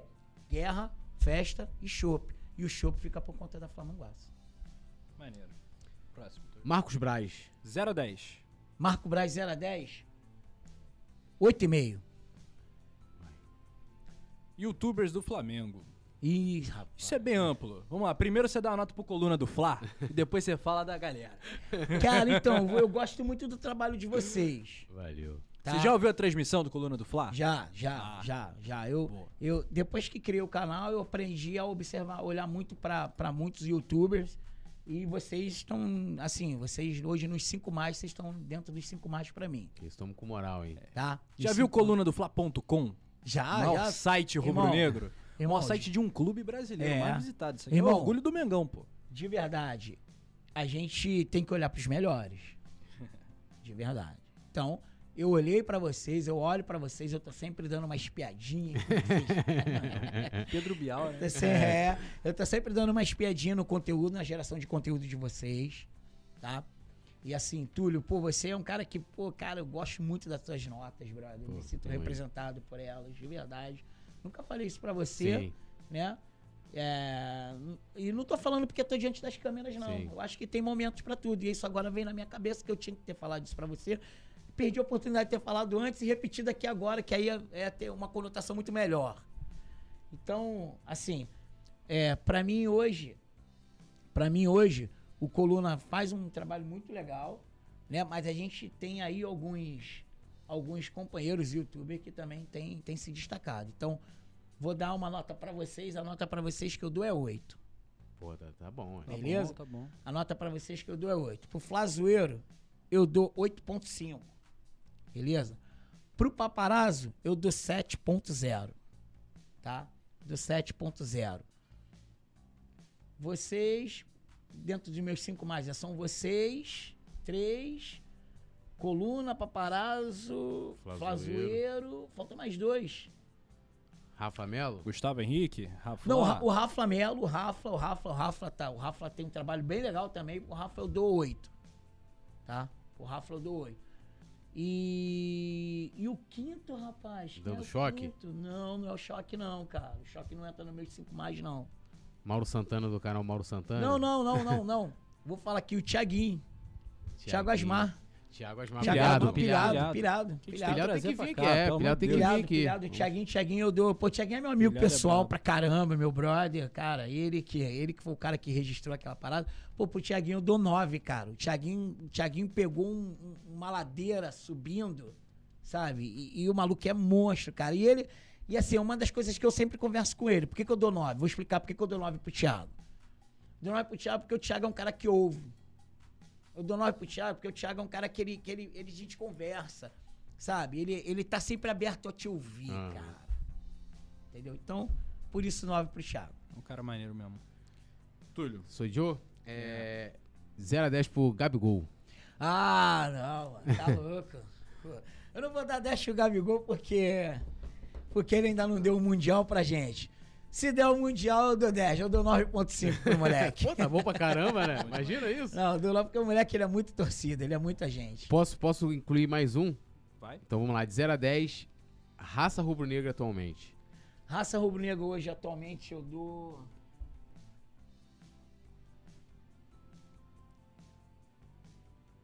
Eu dou 7.5. 7.5. É isso.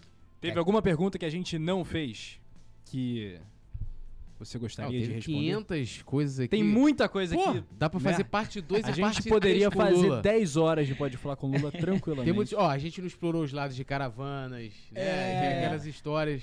Então, eu acho que... Eu acho que a pergunta que faltou Ah, dessa nossa resenha, desse nosso bate-papo aqui, foi justamente contar um pouco da- das histórias fora do Maracanã, Sim. né? E assim, só pra rapidinho, tem uma história do Dia das Mães, cara. ah. Dia das Mães, isso em 99, 99. Flamengo e Itaperuna no Dia das Mães, cara. Cara, peguei meu irmão, né, que é 10 anos mais novo do que eu, botei ele dentro do ônibus da raça e fomos pra Itaperuna, Flamengo e Itaperuna no Dia das Mães, cara. Então, essa era uma história que eu queria ter contado. Então, acho Mas- que faltou isso. Não, mas, mas já fica aqui o registro também, de uma parte 2 mais Ah, pra com frente, com certeza. E, e quem sabe, né, de repente o Lula voltando aí, a gente comemorando, né, uma conquista de novo de uma Libertadores, Opa, uma opa, Copa do é, Brasil, né? é. ideia, né? né? E a gente voltar com uma, com uma conquista que a gente vai ter mais É. experiências aqui, a gente vai acumulando, né? Aham. Lula, foi um prazer receber você no Pode Fla, o Coluna do Fla, né? Você tá em casa aqui e a gente espera essa parte 2, viu? Obrigado pela tua participação. E vamos falar também do canal Ó Meu Mengão, já Ó, meu divulga Mengão, pra que é com o Pablo rapaziada. Gaudêncio, né? É Pablo com o Pa- Gaudêncio, Pablo meu. também, que é um cara da, da diretoria, da, da bateria da raça, não é isso? O Pablo foi diretor de bateria na raça, né? Pablo, um cara muito competente, meu parceiro de bancada. Sou padrinho de casamento do Pablo. Você vê, o que, você vê como é que é a torcida né? organizada, né, cara?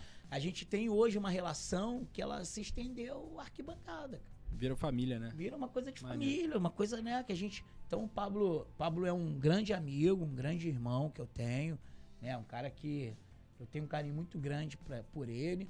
E assim, cara, é um prazer poder dividir a bancada do canal Meu Mengão com o Pablo, sabe? O Pablo, pô, tá louco, esquece, cara. O cara é. Moleque tem uma cabeça, cara. Ele é muito fera. Cabeça surreal, moleque. Moleque é um monstro. É, então a galera vai, vai se inscreva lá no Homem Mengão, inclusive recomendo, porque É bom mesmo. mesmo que às vezes vocês- estejam lá fazendo uma análise do jogo, sempre entra um papo de arquibancada, sempre tem um, É. sempre tem uma lembrança, então é, é- é muito legal. E cara, eu quero te dizer que, é, assim, pô, eu falei, né? Eu já li moleque, já via, né? Li ali histórias do Moraes, Cláudio Cruz, né? Bocão. É, é, e você é um dos caras que eu tenho, assim, como referência, desses caras que fizeram muito, né? Por quem vem depois, e pra manter aquela cultura que. Que eu encontrei ali no Maracanã, né? E que depois eu vivenciei, porque na, na tua época ali eu tava também vivenciando de certa forma, é, não como membro da raça, mas se eu fosse escolher uma torcida organizada seria a raça, Aham. né? Então, pô, é uma honra estar tá, aqui contigo. Eu sempre tive essa parada, pô, um dia eu vou chamar o Lula pra gente, pô, trocar uma ideia e tal. E o legal aqui do, do Pode Falar é que não é uma entrevista, né? É um bate-papo, deixa a pessoa à vontade, fala, fala. Resenha, e, e uma resenha. E eu espero de verdade que um dia você volte aqui pra te contar mais histórias, né? Que a ideia é essa, de contar mais histórias e... Cara, assim, brigadão, assim, de coração. Sou, sou teu fã, assim, como eu sou do... Do, do Moraes, do Cláudio Cruz, que inclusive quero. O Moraes vai ser difícil, né? O Moraes é. Moraes, rapaz. Tu- Mas eu vou buscar tu ele me em dá a casa. dica, tu me dá a dica. Vou buscar ele em casa. É Alô. Moraes. Eu tô aqui entre duas feras, dois ícones, duas lendas rubro-negras, né? O Túlio, o Lula, cara. Eu tô. tô- Foi brabo, mano. A gente te agradece muito.